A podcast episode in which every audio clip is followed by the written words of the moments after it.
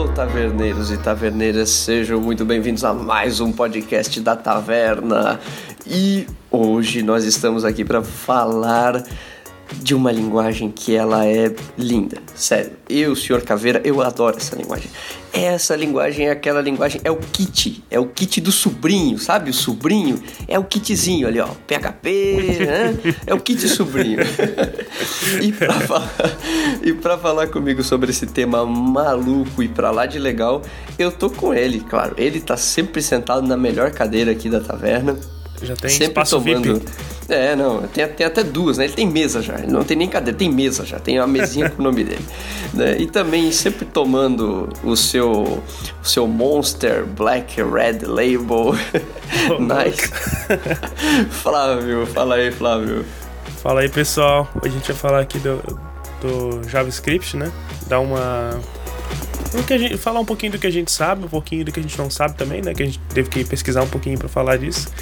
Mas Isso. esperamos que vocês gostem do, do episódio. E é isso aí, vamos dar então.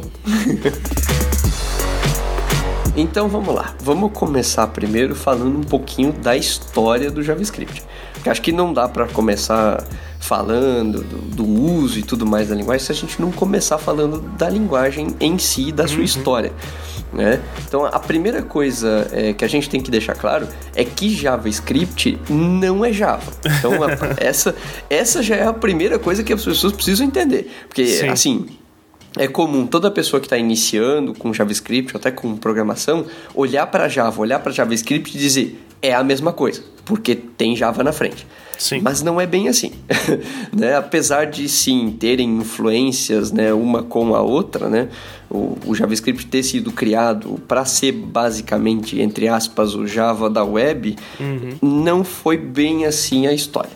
Então, primeira coisa, as características da linguagem, que o, a abreviação da linguagem JavaScript é JS, que ela é uma linguagem de alto nível, ela é uma linguagem interpretada, ou seja, ela roda não sendo compilada, mas sim em tempo de execução, as suas eh, instruções são traduzidas para a linguagem de máquina. Então, quando você acessa um site, né, por exemplo, ele vai carregar o JavaScript e vai executar em tempo de execução, ele vai traduzir o seu código.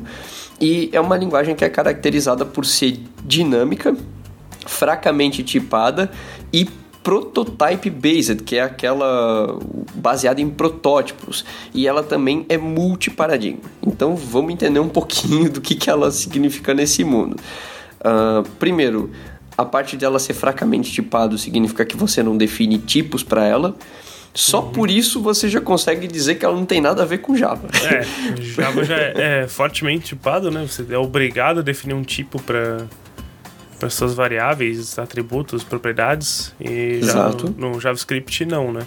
Você consegue Exatamente. cria lá uma constante sem, sem tipo definido, joga um valor string para ela e beleza, né? Não, não precisa. E aí vem a brincadeira de- da linguagem ser de sobrinho, né? A galera brinca muito com linguagens como JavaScript, PHP, por elas serem linguagens de sobrinhos, é devido a isso, porque quando a linguagem ela, ela não é tipada, ela é fracamente tipada, como é o caso do JavaScript, ela tende a ser uma linguagem assim mais fácil, sabe? Como é que eu vou dizer? Ah, mais simples de, de você programar, porque você não precisa ficar declarando tipo, fazendo cast daqui, cast pra lá, é, usar o tipo certinho, separar em int, big int, float, double, sabe, long. Você não precisa se preocupar tanto com isso aqui. É, a curva de aprendizado é menor, né? Você Exato, exatamente. Você, vamos dizer assim, tecnicamente, eu estou fazendo entre aspas na mão, é, você não foca tanto no aprendizado do algoritmo, assim, da, do algoritmo não, da linguagem como um todo. Ou seja, como a linguagem funciona, como você precisa declarar, quantos bytes ela ocupa, Sim. mas sim você foca no uso. É, né? você- é que você consegue sair usando sem, por exemplo, conhecer aprofundadamente a linguagem, né? Isso, é isso aí. E o, o uso da, da linguagem JavaScript, a principal delas, que eu comentei antes do, do navegador, é que ela roda no seu navegador. Então, todo navegador que você estiver usando, seja no seu celular, seja no seu computador, ele vai estar rodando por trás do JavaScript. Então, essa linguagem ela está ali, que é o que a gente chama de client-side, então do lado do cliente. ela é uma linguagem que até um tempo atrás ela era usada para pouquíssima coisa. Ela era usada só para fazer feitinho visual, porque boa parte da renderização era no servidor. Sim. Né? Mas é, apesar dela ser uma linguagem já bem antiga, ela é de 95, 96 a sua publicação. Uh, 95 no Netscape, 96 no, no Microsoft, no Internet Explorer, o famoso IE. Ui. Uh, apesar. Ui, essa palavra. A gente já vai entender por que o IE é tão odiado. e o que acontece? Essa linguagem, a JavaScript no caso, ela sempre foi uma linguagem de pouca notoriedade, porque ela não fazia, vamos dizer assim, boa parte do processo. Ela fazia, ela era só acessório, né? Ela ela estava ali só para ajudar a fazer alguma coisinha ou outra, validar um formulário, uhum. né? Fazer uma animaçãozinha bem pequena, até porque os nossos browsers também eram bem fraquinhos, né? Então a gente consegue ver ao longo da história. Então, por exemplo, ela iniciou na Netscape, que ela começou com um nome outro, com outro nome que não é JavaScript. Uhum. Ela começou com o nome de Mocha, isso lá por 1994, 93, quando eles começaram o projeto. Uh, e, e só para ter uma curiosidade pro ouvinte, o nome dela, Semocha, tem mais relação com Java do que JavaScript. Por quê? Porque Mocha, assim como Java, são tipos de café. Sim.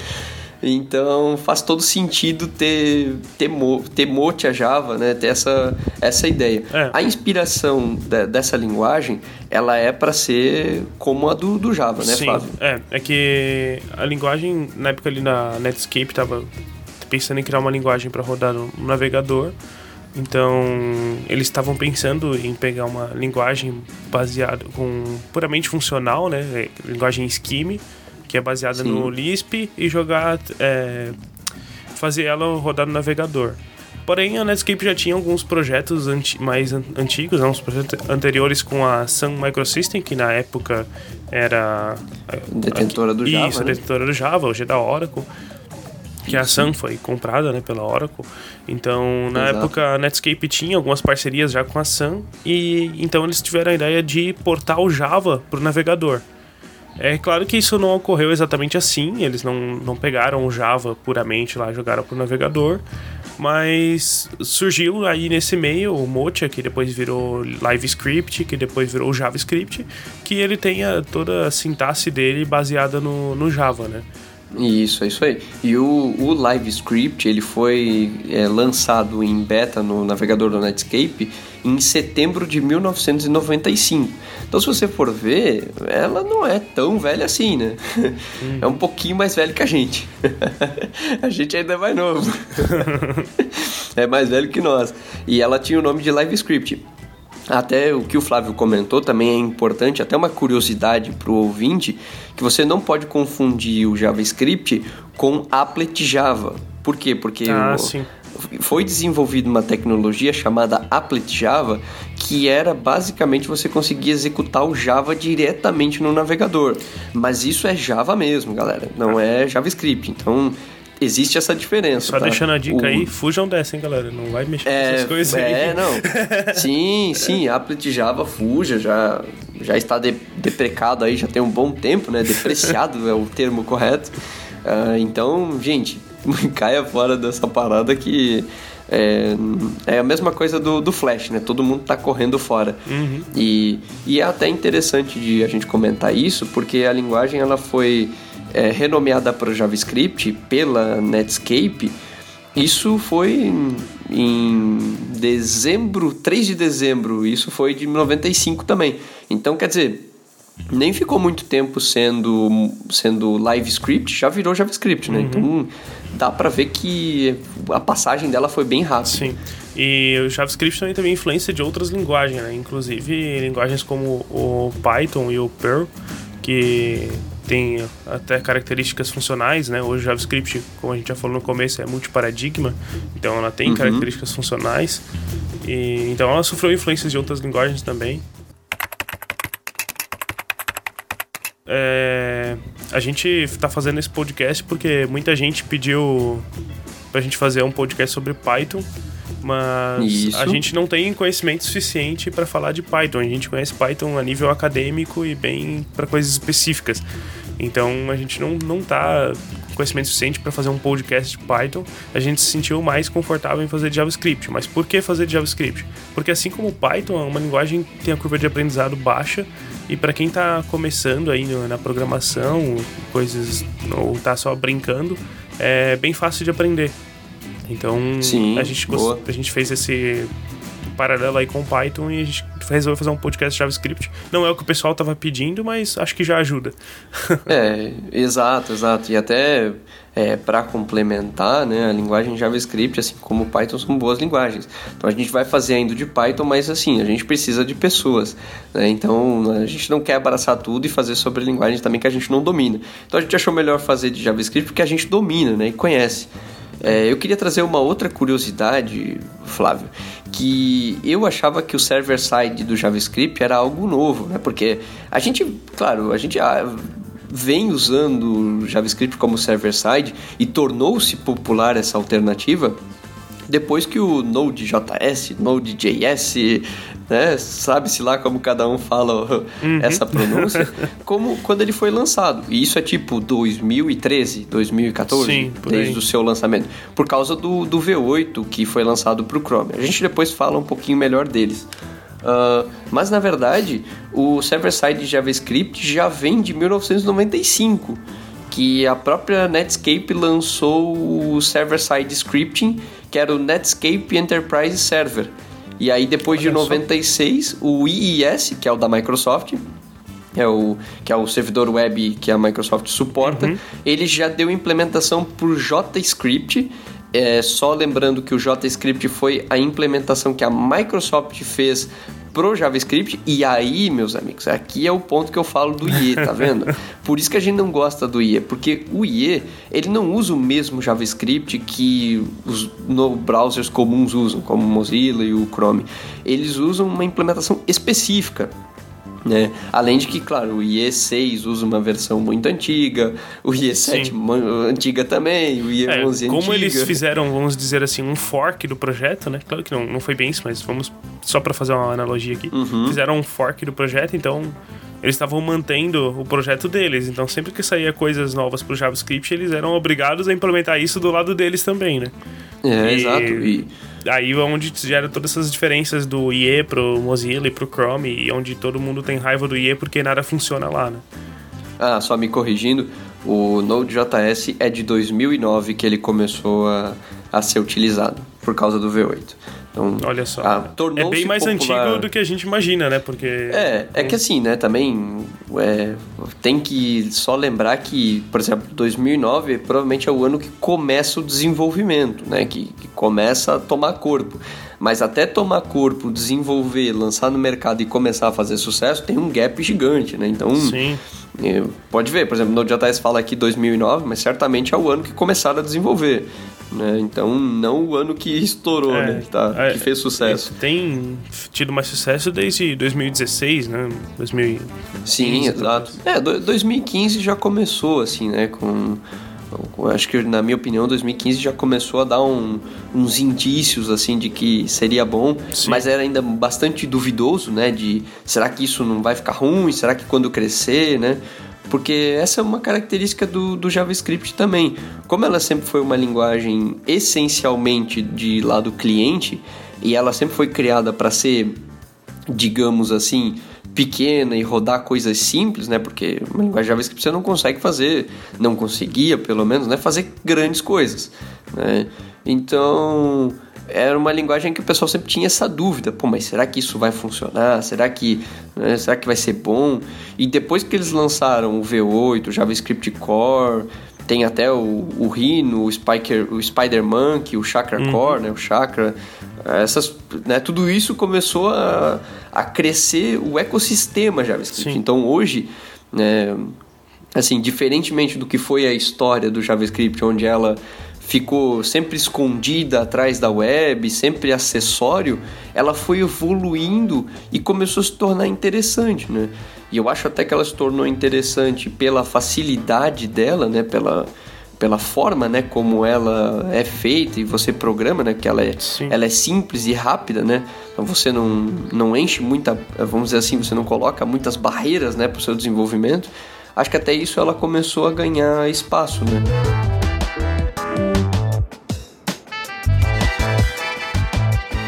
Vamos falar então um pouquinho das dificuldades, né? É, eu acho que as, como eu falei antes, o JavaScript tem uma curva de aprendizado bem baixa, né?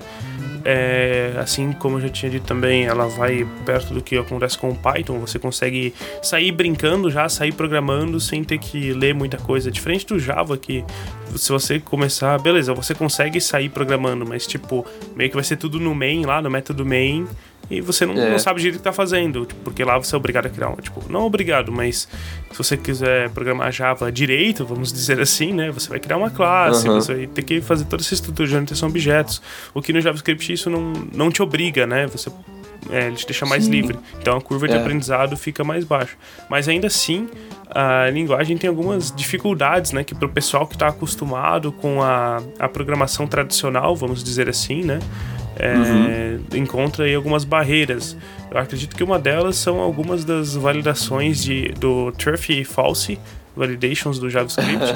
que isso, As clássicas, né? As é, clássicas. Isso gera bastante confusão, assim, bastante estranheza para algumas pessoas, que é você comparar. Até uma das coisas já é, o, é usar três sinais de iguais para comparação, né? Todo mundo acha isso bem estranho na primeira é, vez que é, vê. E isso não é característica só do JavaScript, não, né? O PHP também tem disso.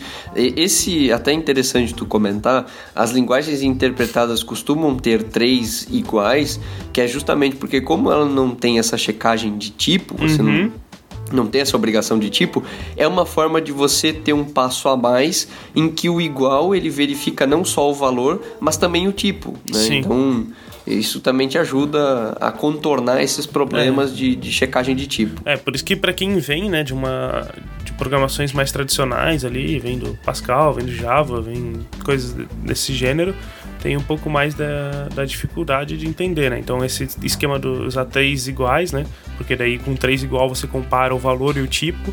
Então se você comparar um em string igual a um numeral, usando só dois iguais, ele vai te dizer que é true. Mas se Exato. você comparar um string com um numeral e usando três iguais, isso já é falso. Então, Exato, tipo, exatamente. Esse tipo de coisa, para quem tá começando no, no, JavaScript, pode gerar uma estranheza e talvez uma dificuldade para aprender. Algumas outras coisas, né? Como você comparar um objeto vazio com um objeto nulo. É, string vazia é falso, você não precisa comparar se uma, se uma variável é uma string vazia. Você pode simplesmente verificar se aquela variável tem um valor verdadeiro ou falso. Se for falso, se Boa. for vazio, se for zero, se for null, undefined, te retorna falso, por exemplo. Então, esse tipo de coisa pode gerar alguma estranheza para quem trabalha com JavaScript. E um outro ponto, eu acho, que é a questão da programação assíncrona, né? Ah, boa, muito boa também. Isso. Ah, e não só assíncrona, reativa também, né? Que o, o JavaScript tem. Uhum. É, que como eu já estava falando, quem vem de uma programação, programação tradicional, estruturada principalmente, sabe que você programa sequencialmente, né? Então você sabe que daqui ele vai chamar um metro, vai voltar, vai, vai descendo o código, chama outro metro, volta. E no JavaScript, em outras linguagens que. geralmente linguagens client-side também, né? É, a gente tem essa característica assíncrona. Então sempre que a gente tem uma chamada de I.O., ou seja, a gente vai sair do nosso escopo da, da linguagem, vai chamar um arquivo no nosso sistema de arquivos, a gente vai chamar a câmera do celular, a gente vai fazer alguma coisa, alguma I.O., um uhum. input-output, a gente tem essa questão assíncrona, que a gente tem que esperar aquele outro comportamento responder a gente para continuar. Ou não, ou você pode chamar a câmera e continuar o seu código fonte. Então, é. para as pessoas entenderem como funciona esse fluxo, dá bastante é, dificuldade assim no aprendizado. Sim, e até mesmo de dificuldade eu queria comentar, porque assim, na história do JavaScript não era muito difícil se ambientar dele. Mas hoje você vai tentar entender o ambiente, o ecossistema JavaScript é gigantesco, cara. você tem JavaScript, você tem ECMAScript, ActionScript, o próprio JScript da Microsoft que a gente comentou antes, uhum. você tem CoffeeScript, TypeScript, você tem variantes, né, dezenas de variantes que foram surgindo do próprio JavaScript, sem contar as dezenas de bibliotecas e frameworks que foram montados em cima. Sim. Aí a gente pode falar de jQuery, a gente pode falar de React, a gente pode falar de Vue.js, pode falar de Angular. Cara, assim, o ecossistema hoje do JavaScript é tão grande que uma pessoa, por exemplo, que é nova, né, ela fica meio perdida no começo, né? Uhum. Acho que uhum. isso é uma, uma dificuldade. Então, pega alguém que nunca programou JavaScript e está começando a aprender, cara, o universo JavaScript hoje ele assusta as pessoas, né? Porque você vai ver tem N, N frameworks e libs para front-end, tem Sim. N libs para server-side, tem N frameworks que fazem X coisa tem N libs para tal coisa. Cara, é uma infinidade que a pessoa. E assim, é... uma das coisas, até já comentando como um dos pontos negativos da linguagem, a gente vai falar mais para frente, mas é que às vezes as coisas elas não são tão maduras, né? Apesar de que, ah, vem de 95 e tudo mais, mas você pega boa parte dessas implementações, de, de tudo isso que a gente está vendo, são coisas relativamente novas, de uhum. 2015, 2014, 2016, sabe? Tudo coisa que ainda está engatinhando.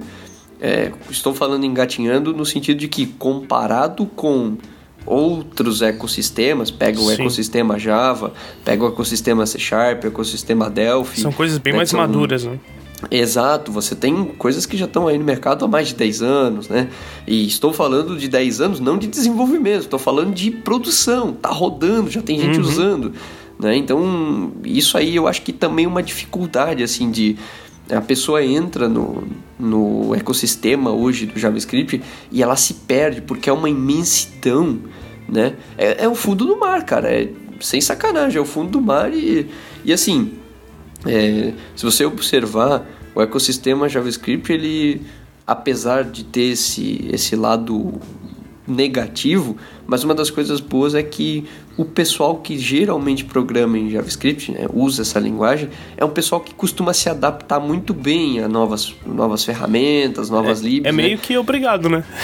Exa é verdade, é verdade, porque a gente vê hoje. E, e também é legal de comentar, porque assim, existe uma dificuldade muito grande em que é código Vanilla JS, que é o puramente JavaScript, e as suas demais varianças, como o CoffeeScript, o TypeScript que eu comentei, né? Só isso você já começa a ter diferenciações. Para você ter uma ideia, falando brevemente, né, o TypeScript é uma variante do JavaScript né, que veio uhum. para otimizar a escrita da linguagem. Então, é, você escreve código TypeScript e ele gera o código JavaScript para ti no final. Sim. Então, cara, é um negócio muito maluco, né? É, acho que agora a gente consegue entrar aqui no, no tema, né? Universo JavaScript, né? Que é tudo que ele abrange, assim. Então, Sim. nisso a gente pode, por exemplo, dar, dar exemplos, né? De onde a gente aplica, né? JavaScript hoje. Porque as pessoas, né? Inclusive quando você instala o Java, né? Falando de Java agora, você instala o Java, uhum.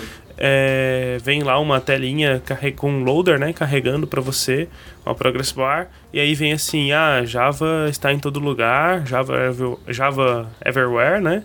E mais de 3 bilhões, mais de 3 de bilhões de dispositivos. E cara, não que o Java não esteja, mas se você pensar em JavaScript hoje também, não é muito difícil de estar. É, é verdade. Tipo, tá bem junto, sabe? É, hoje você consegue usar JavaScript para desenvolvimento mobile, JavaScript para desenvolvimento de jogos, para front-end, como a gente já falou aqui, que é onde ele nasceu, até para o universo de IoT, né? A gente consegue trabalhar uhum. com, com JavaScript.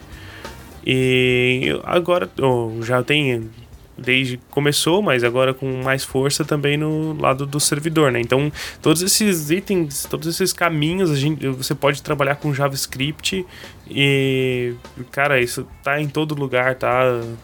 Já tá. Em... É, cara, virou uma pandemia. É, é um vírus. é. E, e assim, é, só para só pra gente ter uma ideia né, de que existem tantos caminhos desse, é, a pessoa que ela aprende a linguagem JavaScript, ela pode entrar em qualquer um desses mundos, porque a linguagem, a sintaxe da linguagem essencialmente não muda, entendeu? Sim. Então, acho que isso é um grande ponto também. E mesmo se ela for entrar e for, por exemplo, TypeScript ou CoffeeScript, ela não vai ter dificuldade em se adaptar, entendeu? Uhum. Porque não muda muito, sabe? Hum, assim, ela vai ter que. A dificuldade que ela vai ter é para entender como, por que o TypeScript funciona assim, como o TypeScript funciona, como o CoffeeScript funciona, né? Sim. Assim, mas essencialmente eles, e não exatamente na, na programação. Isso que é o mais legal, né? Sim. É, eu acho que aqui a gente pode até abrir um. Não diria abrir um parênteses, mas assim, né? Uma coisa que a gente pode falar é do ECMAScript, né? Que o ECMAScript Boa. é a especificação do JavaScript. Então, atualmente a gente está no ECMAScript 7, é o mais atual. Ah, eu não sei se tem o 8 tá em beta, se já estão pensando em fazer, mas o 7 saiu em 2016. E acho que ano passado saiu a última versão estável, que não tenho certeza. Ah, então- Ah, e, e só para só pra explicar um pouquinho, que eu achei legal, desculpa cortar você, é que o, o ECMA é um órgão internacional. sim, E para você ter uma ideia, o JavaScript foi, foi mandado né, pro, pro ECMA já em 96. sim, Então, sim. A 1996, primeira versão do ECMAScript, ECMAScript 1 ou ES1, é de 97. Foi a primeira especificação de JavaScript. É, lembra, é isso, isso que eu ia falar agora. O ECMA é nada mais nada menos do que uma especificação da linguagem, né? Então, ela meio que determina diretrizes assim de como a linguagem tem É. que ser. Como qualquer um pode implementar o seu interpretador de JavaScript, vamos colocar assim, né? Por exemplo, a gente sabe que o Chrome tem o, o V8, né? O, o motor V8 ali. O, IE tinha o Chakra, que eles tinham aquele fork lá do JavaScript. Hoje em dia é o Chakra Core no Edge. Uhum. A Mozilla tinha o SpiderMonkey, eu não sei se ainda é o atual, se já tem outro. Então, digamos que cada um tem o seu motor de JavaScript. Então, eles têm que seguir uma especificação para que em todo lugar, em todos os navegadores, consigam interpretar as mesmas coisas, né? Então. Ah, uma, uma curiosidade aqui: ECMA significa European Computer Manufacturers Association. isso aí. Essa é a organização né, que mantém o. Isso, exatamente. E aí é legal de saber que existe todo um órgão internacional, porque às vezes as pessoas perguntam, mas quem, com quem tá na mão, né, do, Uhum. do JavaScript? Quem tem a mão nisso? Quem mantém essa parada, né? É. você vê o ECMA é o cara que tá aí por trás. Na verdade, eles dizem né, o que você tem que fazer, né, o que, que o JavaScript tem que interpretar e quem quiser implementa o seu, né? Tanto que para o universo IoT, né, que o JavaScript embarcado, nada mais é do que não, eu, assim, eu desconheço, agora vai um pouco da, da minha ignorância aqui, né? Mas eu desconheço uma placa eletrônica que alguma coisa assim que um PIC ou um microcontrolador, um microprocessador que interprete JavaScript nativo, sabe? Geralmente a gente tem um JavaScript ali com um compilador, né, um transpilador que vai É. gerar código C, por exemplo. É, e, isso também vale a pena. E não é só do JavaScript, né? Outras linguagens entram nessa mesma, Sim, sim, tem nessa mesma brincadeira. linguagens. Mas vale, vale esse comentário. Até porque, para explicar para o público ouvinte, a gente não é muito bom com IoT, mas a gente dá os nossos pulinhos. então, assim. ahn, IoT, boa parte das placas, elas não têm memória e capacidade Sim, de processamento para fazer tanta coisa que, que o JavaScript precisa. Porque queira ou não queira, se você pegar um código C, por exemplo, você compila, joga o código de máquina lá para dentro dele e ele vai se virar bem suave. Agora pensa, você pegar o código JavaScript e mandar para dentro de uma plaquinha que tem 32, 64K de memória, cara, não, não É, vai dar, entendeu? não- vai não dar estouro funciona. de memória da primeira execução, pô. Então, exatamente. Então, geralmente as pessoas pegam, né, o JavaScript, pegam a especificação e fazem parte dela para esse universo IoT. Eles não especificam, eles não vão implementar um transpilador completo. Eles pegam um, sei lá, vai pegar uma versão lá do ES, nem que seja o S7, mas eles vão Aham. fazer um algo mais restrito, né, para que a gente É. con- converter isso para C ou qualquer outra linguagem que seja interpretada pelo pelo microcontrolador. Boa, e para as pessoas não vierem xingar a gente, ah, mas eu tenho um Raspberry Pi e funciona assim. Mas o Raspberry Pi, ele já é mais evoluído. É. Aqui a gente está falando de microcontroladores. A gente está é. falando, por exemplo, Node MCU, que é uma, um microcontrolador pequenininho pra caramba, que tem pouquinho memória, sabe? Que é o... Assim, quando você pensa em IoT, é, por exemplo, Raspberry Pi, Arduino, são já equipamentos um pouquinho mais evoluídos. Sim. Você tem que pensar que o que vai estar tá lá na ponta do seu usuário, né, por questão de custo normalmente, vai ser uma plaquinha muito pequena, né, com, com um tamanho de memória bem ínfimo. Né? Então, isso também é o que a gente está comentando aqui para o pessoal não mandar e-mail é, xingando a gente. Até a fim de, a fim de curiosidade a gente pode separar. Por exemplo, se pegar um Arduino da vida, ele é um microcontrolador, mas um Raspberry Pi, como o Caveira comentou, ele é um microcomputador, já é diferente. Boa. Ele executa, ele tá rodando Linux, você consegue rodar uma, uma máquina, um sistema operacional dentro dele e Exato. conectar em, remotamente lá e brincar no Linux, por exemplo. Então é diferente. O, o, Raspberry Pi tem muito mais, ele é muito mais robusto. Então sim, bem mais complexo. É bem né? mais fácil você rodar JavaScript ali, né? Se ele tá rodando Linux, não duvido que ele roda JavaScript. é verdade, não. Até porque ele tem um navegador, então se tem um navegador, roda JavaScript, exatamente, cara. Exatamente, exatamente. Mas, mas, Flávio, eu queria agora puxar pra gente falar um pouquinho, a gente já tá falando do universo, claro, mas eu queria que a gente falasse um pouquinho do mobile um pouquinho do front-end, ah, um pouquinho da IoT, falar um pouquinho doses homeopáticas de cada um deles, talvez a nossa experiência com cada um deles. Acho que isso seria legal porque é o que o pessoal mais espera daqui, uhum. né? é, é, é o que vamos... o pessoal vai querer brincar, né? é, porque dificilmente, assim, é, não estou desaconselhando você a fazer isso, veja bem. Mas é difícil você pegar alguém que queira aprender JavaScript só a linguagem, sabe? Uhum. É, assim, é não que não tenha pessoas assim, estou deixando claro aqui, se você quer fazer isso, pode fazer, mas normalmente a pessoa quer fazer isso para aprender algum cenário. Então, sim, ah, sim. eu quero aprender mobile, eu quero aprender React, front-end, quero aprender React, o Node.js. Ou até mesmo eh, desenvolver jogos, né, com Unity. Sim, exato. Ah, o Unity não tem mais, o Unity não suporta mais JavaScript. Olha só, ficou só no todos atualizados. É, uhum, já faz. já, acho que já faz mais de um ano, inclusive, que eles não suportam. Ah, então, o... Aí você vai na Deep Web, baixa uma versão antiga do Unity e. beleza. É, o, o Unity ele foi, ele tirou o JavaScript. Existe uma explicação muito boa para isso. Eles sabem dar, até eu já li na internet sobre um pouco. Mas é basicamente porque o, eles estavam indo para uma vibe mais de otimização e tudo mais. E aí o JavaScript não estava dando conta de, ah, de ir para esse lado. Eu imagino que seja então... o que a gente comentou lá no nosso podcast de jogos, né? Que é aquela coisa do que o Unreal tá caminhando para o mundo mobile e o Unity caminhando para o mundo de games mais Isso. maiores, né? E, é. e AAA, como o pessoal chama. Né? É, sim. É, pode Esqueci, ser, pode ser. Mas sei, sei o que você está falando no, no episódio de. Escute o nosso episódio de games se você é. não escutou. Lá a gente fala mais. Mas é verdade, isso faz bastante sentido também. Uh, falando do mobile, então, que experiências nós tivemos?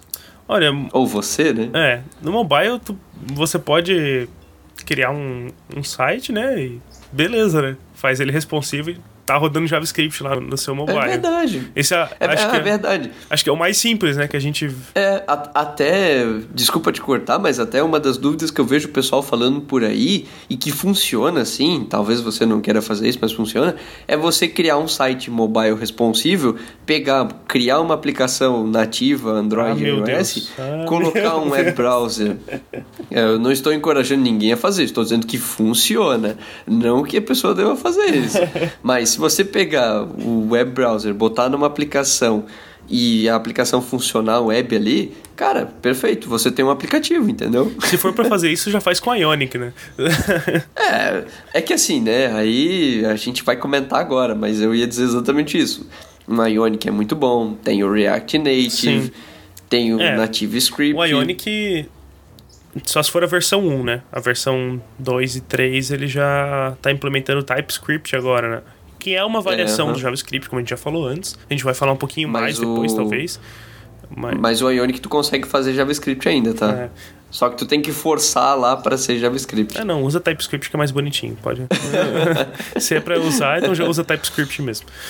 Mas sim, a recomendação é de usar TypeScript mesmo. Então, no mobile tem o Ionic, tem o React Native, tem. Não sei se o Native Script. O Native Script eu acredito que sim também, né? Que vai ser baseado. O NativeScript é, é TypeScript também. É, TypeScript. Mas ele tem também JavaScript, você também pode forçar. se eu tem. TypeScript, de algum jeito vai virar JavaScript. É, exatamente. Os navegadores não, não interpretam TypeScript ainda. Não sei se pretendem fazer isso. Então todo o teu código TypeScript vai ser transpilado para JavaScript no final. Basicamente. É, eu, eu acho que talvez não seja muito foco, mas tudo É. bem. Até mesmo por questão do Webpack e tudo Sim, mais sim. ali, acho que existe. Já tá, tipo, tá muito encaminhado para esse lado. Acho Olha, que vale mais a pena tem gente- melhorar esse lado. Tem gente rodando C Sharp e Assembly no navegador, eu não duvido mais nada. é, que é o, que é o WebAssembly, né? WebAssembly agora com .NET Core, né? Se eu não me engano, ele já faz. Eu não conheço de .NET, posso estar falando muita besteira aqui, Aham. mas até onde eu sei, você já consegue de alguma forma fazer o, o .NET ali virar. Não sei se ele vira esse WebAssembly aí ou como é que é, e também Provavelmente. roda no, roda no navegador. Mas enfim, Interessante. É, a- a- entendendo que assim, es- essa é a diferença, né, de você... O WebAssembly, ele existe, a ideia dele é ser basicamente um compilador que vira um código assembly para a parada. A ideia disso é a otimização de, de recurso, né? É, porque queira ou não, por exemplo, a gente falando agora de mobile, uma das maiores preocupações com o JavaScript é essa questão de ah, tamanho, tamanho de aplicativo, é, demora, sabe, fluidez do aplicativo. Você pega os aplicativos aí até dois anos atrás, você, você via claramente quando era híbrido e quando era nativo, assim, ficava muito claro para todo mundo. Né? Hoje você vai executar você está com um aplicativo que é nativo e você está com um aplicativo é, que é híbrido, você nem nota. Por exemplo, eh, exemplos de, de híbridos com JavaScript: Facebook e Instagram. Os dois feitos com React Native, que eram nativos, viraram React Native, estão aí. E é difícil você perceber, talvez, se você não soube, sabia disso, talvez agora você vai começar a dizer, por isso que tá lenta essa merda, então. Eu até, até uma coisa que agora eu fiquei na dúvida, eu sei que o React, inclusive, saiu, né? Surgiu com o Facebook. Mas uma dúvida que eu tenho aqui, porque o Facebook ele tem dois aplicativos, né? Tem o Lite e tem o normal, né? E eu sei que um Aham. deles não é nativo. Agora eu não sei se é o Lite que é híbrido ou se é o normal que é híbrido. Porque no caso, não híbrido, mas pro na- React Native é nativo, né? Só que. Bom, eu, é, é uma boa pergunta. Eu acho que talvez o, o Lite seja, seja híbrido. Hum. Ou eles tenham pedaços aí. Eu não sei como É. o Facebook coloca. Até uma coisa interessante que você falou do Facebook, por exemplo, o, o React, ele é só uma lib para front-end, Uhum. para ajudar a criar a interface gráfica, né, no, Uhum. usando o JavaScript. E uma das coisas muito legais desse mundo, e aí o React ele se estende tanto na web quanto no, no mobile, por isso que eu estou comentando dele agora, é que você separa tudo ele em componentes. Então tudo vira componentes e você vai juntando componentes para formar uma aplicação. É bem legal a filosofia, é bem diferente. E nessa parte de mobile, só para a gente fechar a discussão, é, tem um carinha chamado Webpack. E esse é o cara que eu acho que tá. é, ele é o que faz basicamente tudo isso funcionar no mobile. é, né, de você jogar o código JavaScript, ele transpilar o seu código para nativo. Né? Transpilar é basicamente uma interpretação, só que ele gera isso em tempo real e ele traduz simultaneamente. Né? Então, meio que ele vai compilando a tua aplicação em tempo real, assim, em tempo de execução. É um, é um negócio bem, bem maluco, bem legal, e o Webpack vem fazendo bastante desse serviço, né? Que eu acho que é bem legal também falar dele, né? Ah, sim. É, isso é o que a gente tava comentando até, né? Que acontece ali com o TypeScript. Inclusive o TypeScript, ele, se eu não me engano, ele é transpilado, mas é antes, não é em tempo de execução, né? Ele converte para JavaScript e gera um um build lá, uma pastinha lá, onde vai ter todo o É, código isso. JavaScript, e aí esse JavaScript vai ser interpretado. Eu não- É a pastinha dist, né, que ele Isso, chama. isso. Que é o É, e só build dele, né? E, é, e só para colocar também do Webpack, que a gente falou aqui do JS, mas não só ele, né? Entra também o SAS, por exemplo, né? Que é o SASS, que é a, a forma nova de fazer CSS Sim. é a forma otimizada de fazer CSS, e ele pega todo esse código e vira em, em código estático. Então essa que é o static assets que eles chamam. Então ele basicamente transpilou a tua aplicação, ele vai fazer esse procedimento, daí ele, isso vira uma pastinha chamada de pastinha dist, a pasta dist que geralmente fica no projeto, e essa é a pasta que você disponibiliza para o seu cliente. É. Então Vai mudar, essa né? Dependendo do compilador ali que o cara usar, muda a pasta. A gente fala Exato. disso porque é disso de a pasta que vai distribuir, digamos assim, né? Mas é, Isso, aham, distribution, é. É isso. Então ele faz isso. E o mobile é isso também. Quando você pega uma aplicação, é, por exemplo, a Ionic, que a gente tem bastante experiência, quando você gera a aplicação no final, ele gera todos esses arquivos, gera o projeto Android nativo e iOS nativo. E é isso que ele vai fazer para você. Vai colocar lá e vai todo mundo executar bonitinho e Sim. vai sair lindamente. Até nessa parte ainda você tem alguns.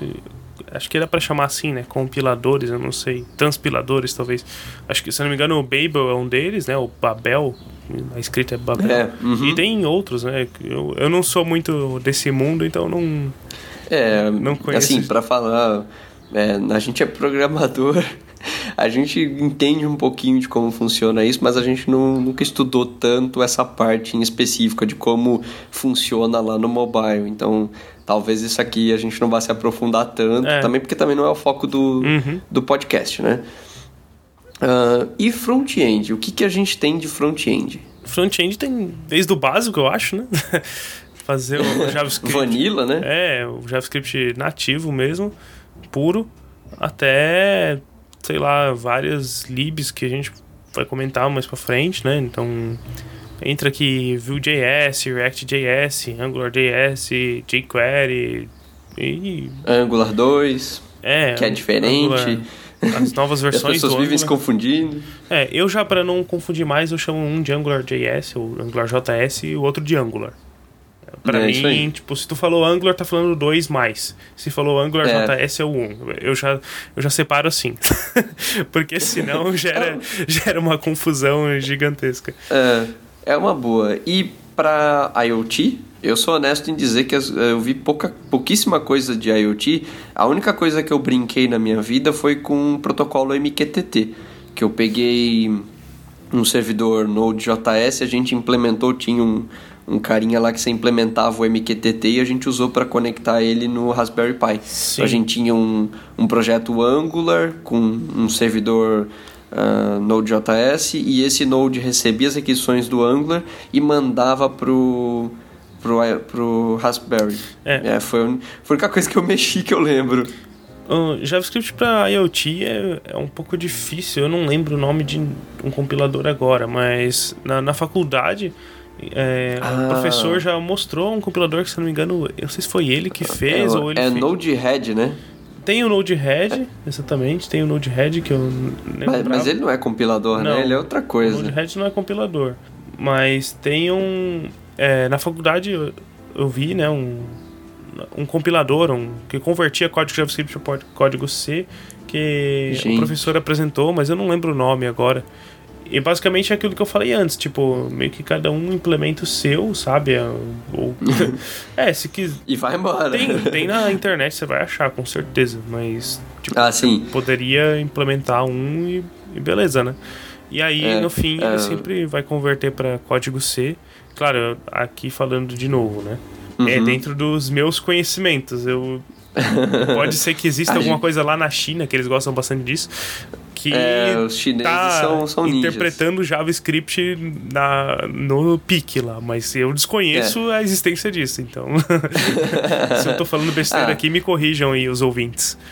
Queria só comentar que o Node-RED, ele é só uma, basicamente uma aplicação, cara, eu não gosto dele, mas eu, eu vou ter que falar, né? que você basicamente arrasta, né? Você vai arrastando Programação em blocos, né? É, programação em blocos, tipo Scratch, que a gente comentou no programa é, passado, retrasado, não me lembro. E você pode fazer várias coisas. Ele tem umas coisas bem avançadas, como chamadas para Amazon, chamadas de web, web service, enfim, você pode fazer um monte de coisa uhum. com ele. E só para explicar também do MQTT que eu usei, que o MQTT ele não é algo de IoT em específico, ele é um protocolo de comunicação. De mensagens. Então, né? É, exatamente. Então você pode, você pode implementar ele num. Havia uma implementação dele pro pro Node.js que fazia essa parte, então por isso que a gente acabou usando. Uhum. Né? Só para é. ninguém achar que é alguma coisa de IoT e sair pesquisando. Sim, até o Node-RED que você comentou, ele é programação em blocos também, mas você pode abrir o bloco e escrever seu código JavaScript lá dentro. Boa, então, interessante. Não é só bloco. E você vê o código também, uhum. né? Que você gerou nos blocos. Para back-end? Back-end, a gente vai ter o agora falando do que eu conheço, né, novamente, porque como a gente já falou ali, desde 97 a gente já tem JavaScript do lado do servidor. Mas o mais comum, né, que eu acho que é o que todo mundo vai conhecer aqui é o Node. Então, uhum. você trabalhar com Node no back-end, aí você vai o interessante de trabalhar com com JavaScript no back-end, que eu acho é que você tem todos os recursos do JavaScript do lado do servidor, né? Então, tipo, aquela coisa de ter chamadas assíncronas, como eu falei, isso também ocorre no, no servidor, que para mim é uma coisa bem maluca, assim. Mas é, é legal, é, e... acho legal. E explicando um pouquinho que, por exemplo, o Node.js, né, como funciona no V8, ele tem um esquema de event loop. Tem uma Sim. imagem que é muito bacana, se eu achar ela, eu vou deixar ela aqui no post. Ela tem basicamente um event loop e a ideia dele é conseguir devolver o mais rápido possível e tudo fica naquela thread e ele vai disparando nessas threads. Então, diferente, por exemplo, de como funciona um servidor, um web server Java, por exemplo, em que você tem múltiplas requisições, Uhum. É, e aí você vai né, distribuindo em threads essas requisições e elas vão alocando espaços de memória. No caso do JavaScript, não. É, você se canaliza tudo numa só e ela vai dividindo, né? O event uhum. loop vai distribuindo esses tempinhos para essas threads, né? E vai separando elas. Cara, isso aí eu acho que é bem legal essa filosofia e veio bastante e ficou bem conhecido agora, né? Na, na forma REST que a gente tem, né? Sim. Não sei como vai ser agora com vindo o GraphQL, por exemplo, né? Como é que vai ser é, se continua mantendo isso, continua válido essa afirmação. Eu acho que sim. Mas pro REST. Eu acho que sim, é... porque é meio que. É a parte, sabe? A forma que o Node vai trabalhar não tem uma relação direta com a forma que ele está recebendo as requisições, eu acredito, sabe? Uhum. É, e é que assim, o Node.js, quando ele foi apresentado, um dos principais ganhos dele é que você ganha nesse tempo. Em vez de você ficar alocando threads para todo mundo que está se conectando, então, tipo, 10 pessoas estão fazendo requisições para o teu site, tu faz 10 threads, no caso de, do, do Node.js, você não faz isso. O Node Loop vai controlando para você e vai delegando essas coisas. Uhum. Eu achei isso muito bacana. Além de você não ficar controlando tudo em sessão de servidor e tudo mais. Então, é, essa parada aí foi uma mudança de filosofia também, né? De como as coisas eram vistas. Sim. E isso possibilitou ganhos inúmeros, assim, principalmente para o servidor. É, porque tinha pessoas que estavam gastando, empresas, né? Principalmente, por exemplo, pega uma empresa nova que está começando. O cara não quer gastar dois mil reais mensais para manter um servidor lá com um monte de memória, um monte de coisa esperando, né? Sim. Até nessa parte que você falou do REST, isso é, é, a parte, até porque o Node, se você pegar Node nativo, tipo, uhum. ele não trabalha com REST, vai ter uma, ele vai receber requisições HTTP. Então, para você perfeito. trabalhar com REST, você vai precisar colocar ali alguma biblioteca, ou então vai ter que fazer na, meio que na mão, né? Esperar. Pegar Sim. a requisição, aí pega o que veio lá no, no body da requisição, tra transforma num JSON e tal. Porque o que tem aí entre o Express, né, que faz isso para você Uhum. Mas o Node você consegue pegar qualquer tipo de requisição. Então, acredito que Boa. o REST não está diretamente relacionado ali com o Event Loop. Mas é. a, a ideia também do Event Loop é que quando você, além disso, né, de você receber essas requisições e não criar processos separados, né, numa thread, você ainda tem a, a questão das promises, né, que vem do JavaScript. Então, Boa. quando você é, caiu um, uma nova requisição lá no Event Loop, você precisa fazer uma chamada para o banco de dados. Então você dispara uma promise, é, ele vai sair pela tangente, né, no Event Loop Isso. ali, e vai ficar na, lá processando o banco. Quando voltar, ele volta pro Event Loop e você continua de onde parou, sabe? É bem, De onde parou. é bem legal essa perspectiva, assim, essa Já que, já que você falou de banco, Flávio, queria só lembrar do MongoDB, né? Que o MongoDB também, a gente, apesar de que nem entrou na nossa pauta, mas acho que vale aqui a inclusão, né? Do, que o MongoDB é a linguagem que você usa para consultar e para modificar o banco é o JavaScript. Ah, sim. Então ele, É, ele trabalha tem com essa- arquivos JSON, né? Que sim, nada mais é, o JSON nada mais é do que uma. Vamos chamar assim de. notação de objetos. Isso, é. JavaScript Object Notation. Essa é a tradução de JSON. É, e o, o JSON, ele nada mais é do que um objeto JavaScript, só que ele é usado para comunicação, né? Tipo, ou para manter dados. Então, o objeto JavaScript é basicamente lá você tem. Como é que eu vou explicar isso para quem não conhece JavaScript? Ah, Mas- eu, eu acho que é mais fácil você fazer talvez um paralelo com XML, por exemplo. É, que pode ser, XML pode ser. É que eu não queria entrar no- na parte do JSON ainda, mas enfim, já, o objeto JavaScript, pensa que você tem uma variável lá, pessoa, essa é a sua variável pessoa, a pessoa tem, a pessoa tem características, idade, nome, altura, peso, vamos supor. Então você coloca lá, pessoa vai receber, abre chaves, é, idade tanto, nome Flávio, altura tanto, peso tanto, fecha chaves. Isso você tem um objeto JavaScript lá. Então, se você quer obter alguma propriedade, pessoa, ponto, nome. Então, você vai pegar o nome daquela Isso. pessoa. Isso é um objeto JavaScript. Quando você joga isso para um JSON, a única coisa que você vai mudar é que você vai colocar os valores e as propriedades entre aspas. É Se você parar para pensar, é isso.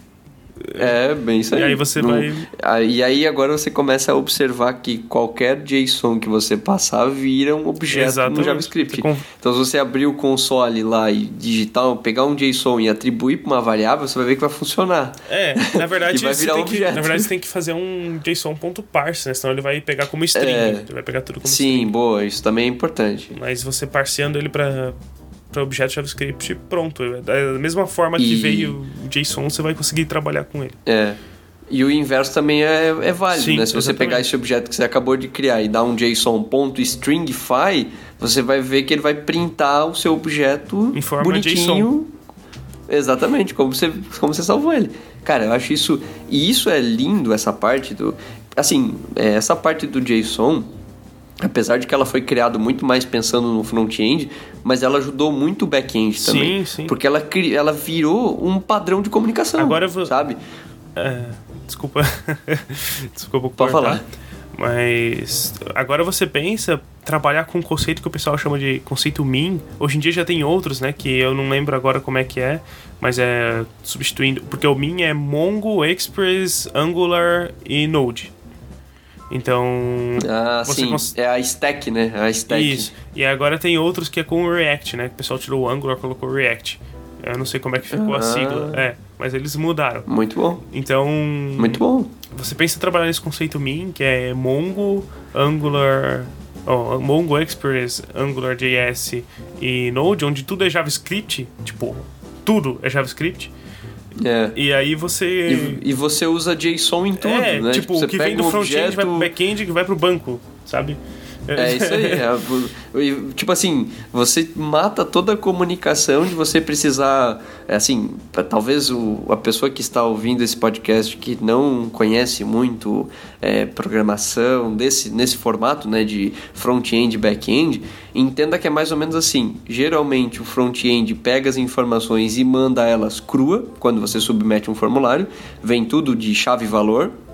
Quando você faz um submit para um formulário, é isso que Sim. você está mandando para o servidor, tudo chave e valor. O servidor, por sua vez, precisa pegar cada chave e cada valor, e aí você pensa, por exemplo, Java, alguma coisa assim, você tem que transformar isso para um objeto seu. Então, se o cara mandou nome Flávio, idade 20, ele tem que bater lá num objeto no teu servidor dizendo, ó, nome Flávio, idade 20. Senão, não vai fechar, entendeu? Sim. E imagina isso, por exemplo, pega o Java, por exemplo. O Java faz isso por meio de XML, por padrão. É, pensando em especificações JSF, coisa assim. Uh, agora você pensa onde você manda isso num submit de um formulário e tem que traduzir isso do XML para gerar um objeto. Agora você pensa o seguinte: você tem um JSON, você manda o JSON, você recebe o JSON e é a mesma coisa. Uhum. Você não fez nada, você não meteu a mão no meio, você só mandou, ele entendeu, traduziu para ti e pronto. Sim. Fechou. Claro que aqui a gente está falando de uma forma simbólica, a gente está abstraindo qualquer tipo é... de validação de banco, validação, sei lá, de injection. Então, né? A gente está só falando aqui, mas tipo, pensa nesse mundo, sabe? É uma coisa muito maneira, muito. É.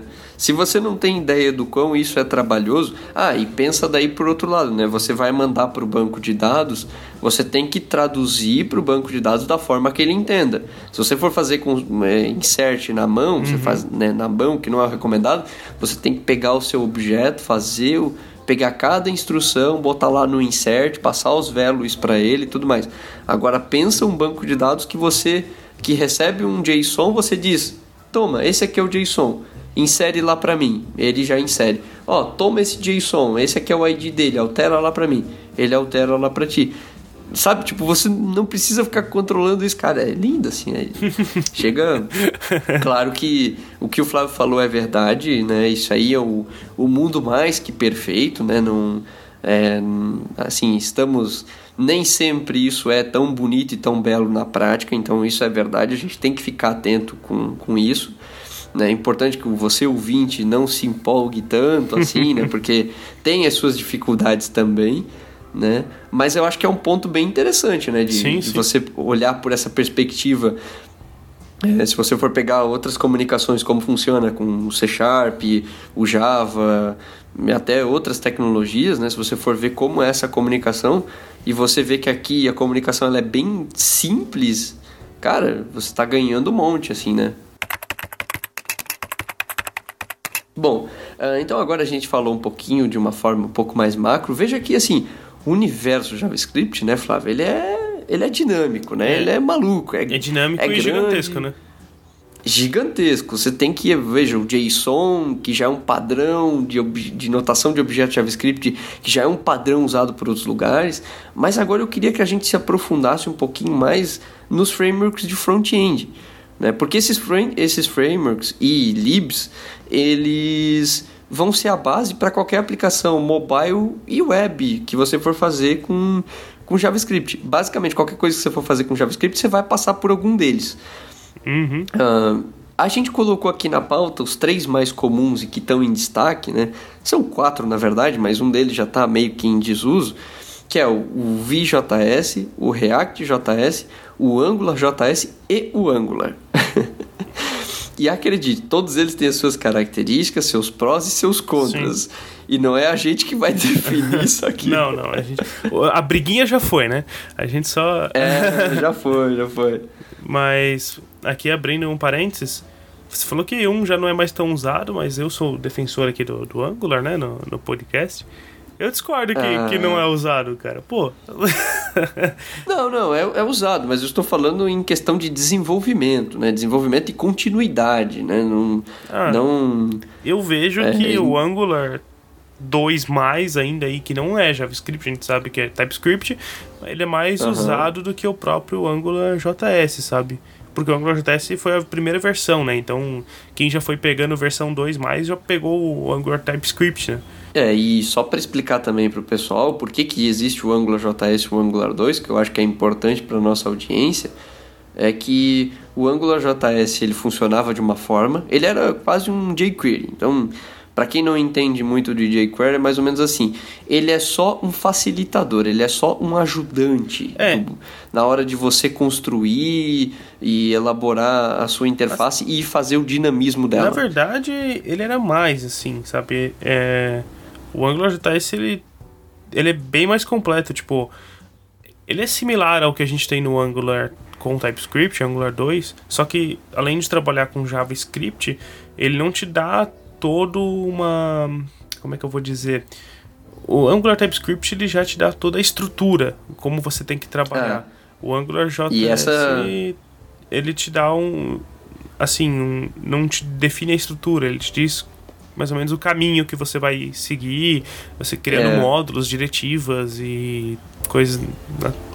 Diferente do Sim, eu, eu fiz eu fiz mais o, o paralelo com, é, com o jQuery pelo fato de que o AngularJS é uma lib e o Angular 2 é um framework. Ah, ok, né? ok. Nesse foi, ponto... foi nessa, nessa pegada que eu quis dizer, mas o que tu falou é verdade também. É que assim, só para explicar a diferença, que a lib ela é simplesmente um pacotinho pequenininho que vai te resolver um problema. Um framework ele já é um conjunto de ferramentas que serve para te resolver N problemas. É. Então, por exemplo, o AngularJS, a única função dele era te ajudar a construir interface. Só. É, né? na assim, verdade é fazer a, o... a grosso modo. É, é fazer o client side, né? Porque com o AngularJS você traz o, todo aquele processamento que você tinha lá no servidor, de fazer a renderização no servidor, você traz para o lado do cliente. Isso é bom porque desafoga Isso. o servidor e também é bom porque não é tipo, uma coisa super pesada que vai travar a máquina do, do cliente que está usando o navegador ali no Chrome e está renderizando do lado dele. Então, é, você e... meio que balanceia as coisas. O problema disso é que quando você começa, tipo, a, a programar e não pensa nesse, nessa situação. Tipo, ah, eu tenho que lembrar que aqui eu tô na máquina do usuário. O cara não vai ter um, um computador super fodão ou desculpa a palavra aí. não vai ter. A gente bota um é, Não vai ter um computador super mega power, então é, eu tenho que pensar que eu não posso jogar tudo também pro lado do front-end, eu tenho que balancear as coisas. Então, é, isso que é a ideia do AngularJS, né? E também Sim. fazer o binding, né? Que isso já dá para fazer com JavaScript nativo, mas ele facilita bastante, que é o binding das variáveis. Então, tipo, lá no meu HTML, eu vou, quero pegar um valor de um input text, eu coloco lá entre chaves chaves o nome da, da minha variável que eu uso no escopo isso. do AngularJS, que para quem mexeu com o AngularJS sabe que tem o scope, né, em cada componente, em cada módulo. Então, dentro do scope, eu tenho essa variável que eu coloquei no binding. E aí eu vou ser, conforme eu modifico o valor no scope, já em tempo real, vamos dizer assim, ele modifica o valor lá no no HTML, né, lá na página. Como que isso funciona, isso, né? É. Comparando agora um pouquinho com o React e com o Vue.js. O React e o Vue.js tem um conceito muito legal que é a Virtual DOM. Então, Isso. tudo que ele, nesse sentido que ele faz das bindings, ele faz tudo na Virtual DOM, e quando é para modificar na DOM realmente, ele modifica só o que precisa. Então, tipo, você alterou lá o valor de um input text, ele altera na Virtual DOM e depois ele vai mandar para DOM e alterando só o que precisa. Por isso que eles são muito mais performáticos. O AngularJS, ele coloca o watcher para todos uh, os seus caras na DOM. Então, sempre que você faz uma alteração, ele dispara o watcher e verifica se é aquele cara que tem que ser alterado. E aí, se é, ele vai, tipo, alterar o valor da, daquele atributo na DOM. Claro que eu Flávio. tô falando isso de uma forma super macro, né? Mas Flávio, só para explicar para o pessoal, talvez alguém não saiba o que é o DOM, uhum. que o DOM é o Document ah, Object ah, Model, é. que é basicamente a árvore, né, do, do, JavaScript, desculpa, do HTML, né, aquela... Então, quando você entra numa página web, existe uma árvore de componentes, isso, né, isso. que ele monta para você no HTML. Então, o que o Flávio estava dizendo, a, a, grosso modo, é que o Angular JS, por exemplo, e o Angular, eles modificam diretamente essa árvore. Uhum. E isso o React e o Vue fazem diferente, eles criam uma DOM virtual, eles criam essa árvore virtual, porque teoricamente o que, que funciona? Você vai, mexe nessa árvore virtual e o React se encarga, né, se encarrega de pegar o melhor momento para fazer isso, isso no mundo exatamente. real. Então, é como se fosse mais ou menos assim: você pega, fala para uma pessoa e essa pessoa vai saber o melhor momento de ir lá e executar a ação. Enquanto que no AngularJS você pega, vai lá e executa a ação direto. É, então... E além disso, o AngularJS ele vai tem esse esquema dos watchers, né? Que ele dispara e aí até ele achar o cara lá que tem que ser alterado. Que no Vue e no React a gente tem. Ele já altera na DOM, então a DOM sabe exatamente né, quem alterar. É mais sim, ou menos esse caminho, assim. Até uma coisa que eu, as pessoas. Eu nunca trabalhei com Vue, nem com React. O Caveira já trabalhou com React, pode falar. Mas uma coisa que uhum. o pessoal que já trabalhou com Vue.js fala é que o Vue ele juntou o melhor dos dois mundos, assim, né? O melhor do que tem no React e o melhor que tem no Angular. E pro, acho que eu vejo assim como um problema maior do Vue.js é que você não tem uma grande empresa por trás dando é. um impulso. Como no React a gente tem o, o, Facebook e no Angular a gente tem o, a Google. No Vue.js eu não vejo uma empresa tão grande assim dando um impulso, por isso que eu acho que ele não é tão usado. Mas pelo que eu conheço de pessoas que já trabalharam com ele, é isso que elas falam, sabe? Ele une o melhor dos dois mundos. O melhor do que tem no React e o melhor do que tem no Angular. É, e assim, para até acrescentar o que o, o Flávio está comentando, é, ter uma boa empresa por trás é essencial. Por exemplo, a gente vê o Ionic. O Ionic ele demorou muito a crescer e ganhar espaço, porque também não, é uma, não tinha uma empresa grande por trás, uhum. sabe? Então, as pessoas. É, o que aconteceu com o Angular JS é mais ou menos assim. O Angular JS estava lá, bonito, lindo, pimposo, maravilhoso. Certo dia, pá! A Google lança o Angular 2. E aí o pessoal falou: beleza, vai rolar a conversão, todo mundo converte e vai embora. A Google olhou e falou: não, querido, aqui é diferente, aqui é outra pegada. e aí, cara, ferrou com todo mundo, sabe? Tipo, se você tem uma aplicação enorme rodando em Angular JS, você não vai migrar para Angular 2. É, não. Você... Agora já tá no Angular 4, 5, whatever, já tá longe pra é, caramba. Do 2, assim, do 2 pro 6 você migra tranquilo. Tipo, agora migrar do JS, você vai ter que reescrever código. Pode esquecer. Né? Tem Sim, que reescrever exato. código. E não é pouco, né? Não, não, é totalmente diferente, né? É outra coisa. Eles seguiram o mesmo nome porque a ideia, vamos dizer que é a mesma, mas eles trabalham com linguagens diferentes, inclusive. Então, tipo, é reescrever código se quiser fazer essa migração aí. Não tem muita saída. É. Essa até, isso que o Flávio falou é também bem interessante você analisar antes de você começar um projeto, até mesmo aprender alguma dessas, algumas dessas tecnologias, como Vue, React, Angular. É, por quê? Porque ter uma empresa grande por trás é essencial, sabe? Assim, se você vai fazer um produto, se você vai desenvolver alguma coisa, assim, uma das coisas que eu escutei do Via, além dessa que o Flávio comentou, é de que a comunidade é muito mais ativa, participa muito. Até aqui no Brasil, inclusive, o VJS é o que mais vem crescendo, pelo que eu vejo. Assim, a galera tá é bem ativa. Uh, agora não sei até onde isso vai, né, por quanto tempo, mas assim, o fato do projeto já ser open source e ter uma comunidade boa por trás é o que ajuda a manter. Né? Por exemplo, o Angular JS não morreu até hoje e não vai morrer aí, acho eu, que nos próximos 3, 4 anos, porque tem uma comunidade por trás de pessoas que já uhum. fizeram coisas maduras e estão com ela, sabe? Uhum. Esse é um ponto negativo do JavaScript. Tudo aquilo que nasce não tem alguma coisa grande, não tem é, grandes projetos ali, morre e, cara, assim, ó, sabe, fica Deus dará, sabe?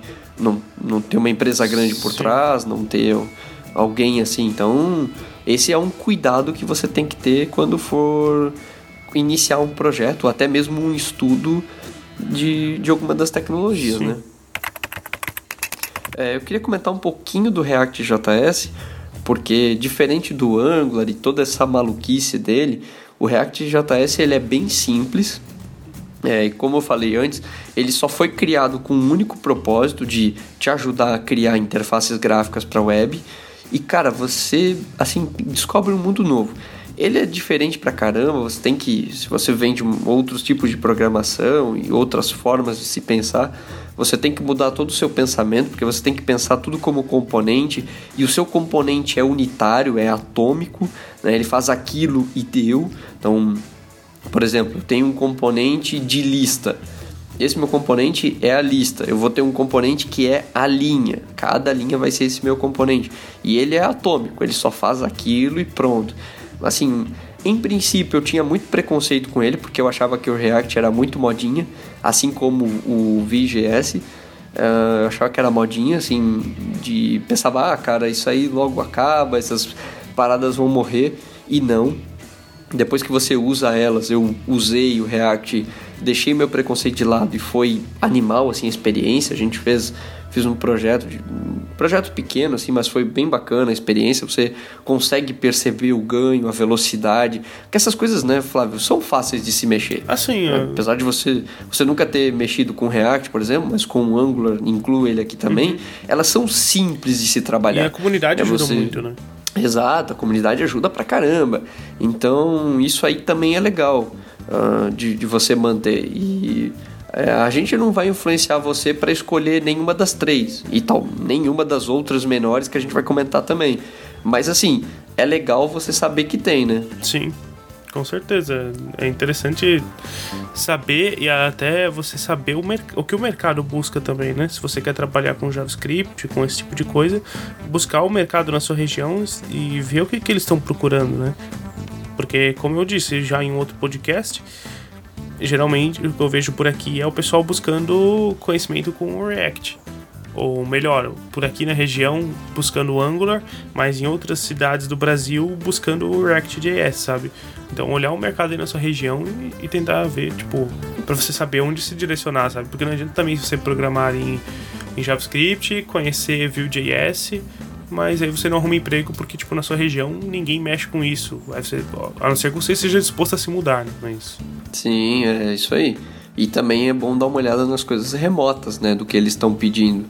É, assim, a transição de uma para outra, depois que você sabe uma, ir para outra não é muito difícil. Então, assim, aprendendo Angular, eu comecei no Angular, então dominando o Angular, eu indo para o React, cara, foi fácil o aprendizado, assim. Você muda a forma de se pensar, mas você ainda acha muito ponto em comum de fazer paralelo. Então isso é um negócio legal no JavaScript também. Uhum. E outra, como a linguagem em si, ela não não muda tanto, apesar de que eu vim do Angular, que é TypeScript, fui pro React.js e fiz com JavaScript, Uh, mas assim, não muda tanto a, a, sintaxe, sabe? Você não se assusta com isso. Você vai se assustar mais depois, com o Virtual DOM, quando você precisar acessar alguma coisa, né? fazer uma outra tratativa. Você às vezes, pô, cara, tentando fazer isso, aí, pô, tô pensando errado. Então isso aí é coisa normal que vai acontecer quando você trocar de lib também. Né? Você uhum. sai de uma lib, vai para um framework, sai de um framework, vai para uma lib. E um ponto interessante eu não sei quanto a ouvir, mas o React e o Angular eu sei que eles já têm bastante coisa implementada junto de cross-site scripting, cross-site research forge, que são formas de pessoas hackearem sites, né, muito comuns, que é o XRSS, se eu não me engano, uhum. e o CR. Eu sempre esqueço a sigla desse negócio. Eu, eu deixo o link, eu deixo o link é. aqui no post. Eu, eu nunca lembro. nunca lembro a. a... É CRSF, né? O outro. É RSF, é isso aí. CSRF, eu acho que, que é. É, Cross-Site, é isso aí. É, Cross-Site Research Forge, CSRF. É isso Caraca, aí. isso é. É isso aí, é bem maluco. Cross-Site Request Forge, é isso aí. Que basicamente você falsifica né, uma requisição de um site e você faz isso por meio de mudança no JavaScript. Uhum. Não preciso nem falar de back-end que você altera é, SQL na mão, né? Que você entra lá, muda a requisição, bota select. isso aí eu acho que a gente nem precisa mais entrar, que eu acho que isso aí é assunto vencido. então, é. por favor, né? quando, quando você for pensar em desenvolvimento, pensa também em segurança. Segurança também é importante. É, e essas libs elas foram criadas para isso também. Uh, até se você quiser saber um pouco mais né, das, da parte de segurança, dá uma, dá uma buscada por OWASP, O-W-A-S-P. É um. O link tá aqui, né? É. A gente deixa o link. É um. Uma organização. Não sei se dá pra chamar de organização, né? É um site que ele tem ali um top 10 de. de, de quais são as, as, os tipos de ataques né, mais é, comuns os que mais acontecem na, na web e algumas formas de você se proteger deles, né? Então, ali, até na, na empresa que eu trabalho atualmente, é um dos recursos que a gente usa para trabalhar com a nossa segurança lá é o VASP. A gente busca ali sempre atualizações. É, a... pra... Só para comentar que a OVASP ela é uma comunidade online. Tá? Então, o objetivo da OVASP ela se chama Open Web Application Security Project E além do que o Flávio comentou, né, de fazer essa parte, eles fazem todo esse estudo, né? Eu, por exemplo, o top 10 que o, a gente comentou, ele é bem bacana porque você consegue ver quais são as 10, o, 10 vamos dizer assim, maiores é, formas de hack atualmente, né, de se hackear, e, e pasmem, mas boa parte delas é voltado para o mundo web, né, para browser, e você pode ver também como se proteger. Então é bom você sempre quando for desenvolver olhar lá no top 10, ver o que está em alta e ver, opa, meu site contempla ou não contempla isso, né? Muito bem, Flávio. Vamos falar um pouquinho das libs menores. Temos a WebRTC, WebGL e a, a Moment.js e demais. É. Quais você lembra? Uh, acho que dá para começar com jQuery, na verdade, né? Gente pode falar. Ah, o J famoso, né? O mais conhecido de todos. Uh... O jQuery vem lá do, do começo, do, não vou dizer do começo do JavaScript, mas acho que é ele é de 2005. Cara, vou até pesquisar aqui. É. Eu também não sei eu de quando é, mas eu sei que é muito velho. Acho que é de 2005, por aí, por aí, por aí. Essas datas que eu ainda tava na escolinha e. Ele é de 2006. Olha só, viu? Segundo a Wikipedia. Segundo a Wikipedia, ah, ele é de fonte 2006. Fonte confiável no podcast. Uh... não, mas, mas tá bom. É, então, eu não duvido que seja isso aí mesmo, 2006. Uh... E basicamente ele te. Eu vejo assim o jQuery hoje como uma lib para te ajudar a modificar a DOM, como todas as outras que a gente já falou até agora.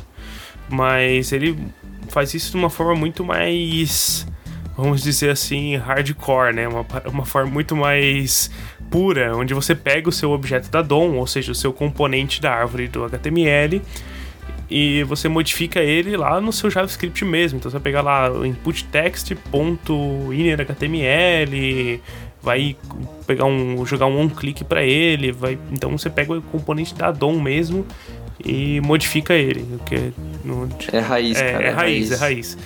É, eu já brinquei algum, algumas vezes com jQuery, né? Até com coisas de faculdade, coisas do trabalho também. Uh, quando você quer fazer alguma coisa bem simples, ele é bem útil. Além assim do, do jQuery, não sei, o Caveira quer comentar alguma coisa? Ah, eu, eu ia comentar que assim, o, o jQuery, ele é o cara que ele, vamos dizer assim, ele forma caráter, diria eu, sabe? Se você quer formar o caráter na hora de programar JavaScript, você usa o jQuery. Porque é o seguinte, existe um pessoal hoje que reclama do React, do Vue, do Angular. Então faz o seguinte, usa primeiro o nosso querido amigo jQuery e depois você usa o React, Vue e Angular. Porque daí você vai ver assim, caramba, era assim que se faz? Aí tu vai pro React, pro Vue, pro Angular, tu diz, cheguei no paraíso, cheguei no céu. Hã? Aí você não vai reclamar de boca, porque hoje as pessoas reclamam de boca cheia. Ah, mas o React não é tão bom, ah, mas o Vue não é tão bom, o Angular não é tão bom. Tudo bem, mas usa o querido jQuery para você ter uma noção, entendeu? Você vai ter, você vai ter aqui, ó, raiz, eu bati no braço assim, né, de raiz, você vai ter aquela, aquele momento. É. É, um outro que dá para comentar que eu, que eu também já usei, que é o Moment JS, que ele é para você trabalhar com tempo e com data e hora. Sim. Também é muito bom, né? Acho que é o, um cara bem bacana. mais famoso, né? O Moment é o mais famoso aí, ele também funciona no TypeScript e é, é muito bom assim, porque tipo, Pô. Eu sou honesto em dizer, eu ia falar agora, fazer uma piadinha aqui. Eu desconheço outro. é, é bom porque ele você consegue trabalhar com time zone, consegue trabalhar com as datas até para mandar pro, pro seu servidor, é bem tranquilo. Então, o Moment acho que é um dos mais famosos aí para trabalhar, ou, ou mais famoso, né? Para trabalhar com, uhum. com essa questão de data.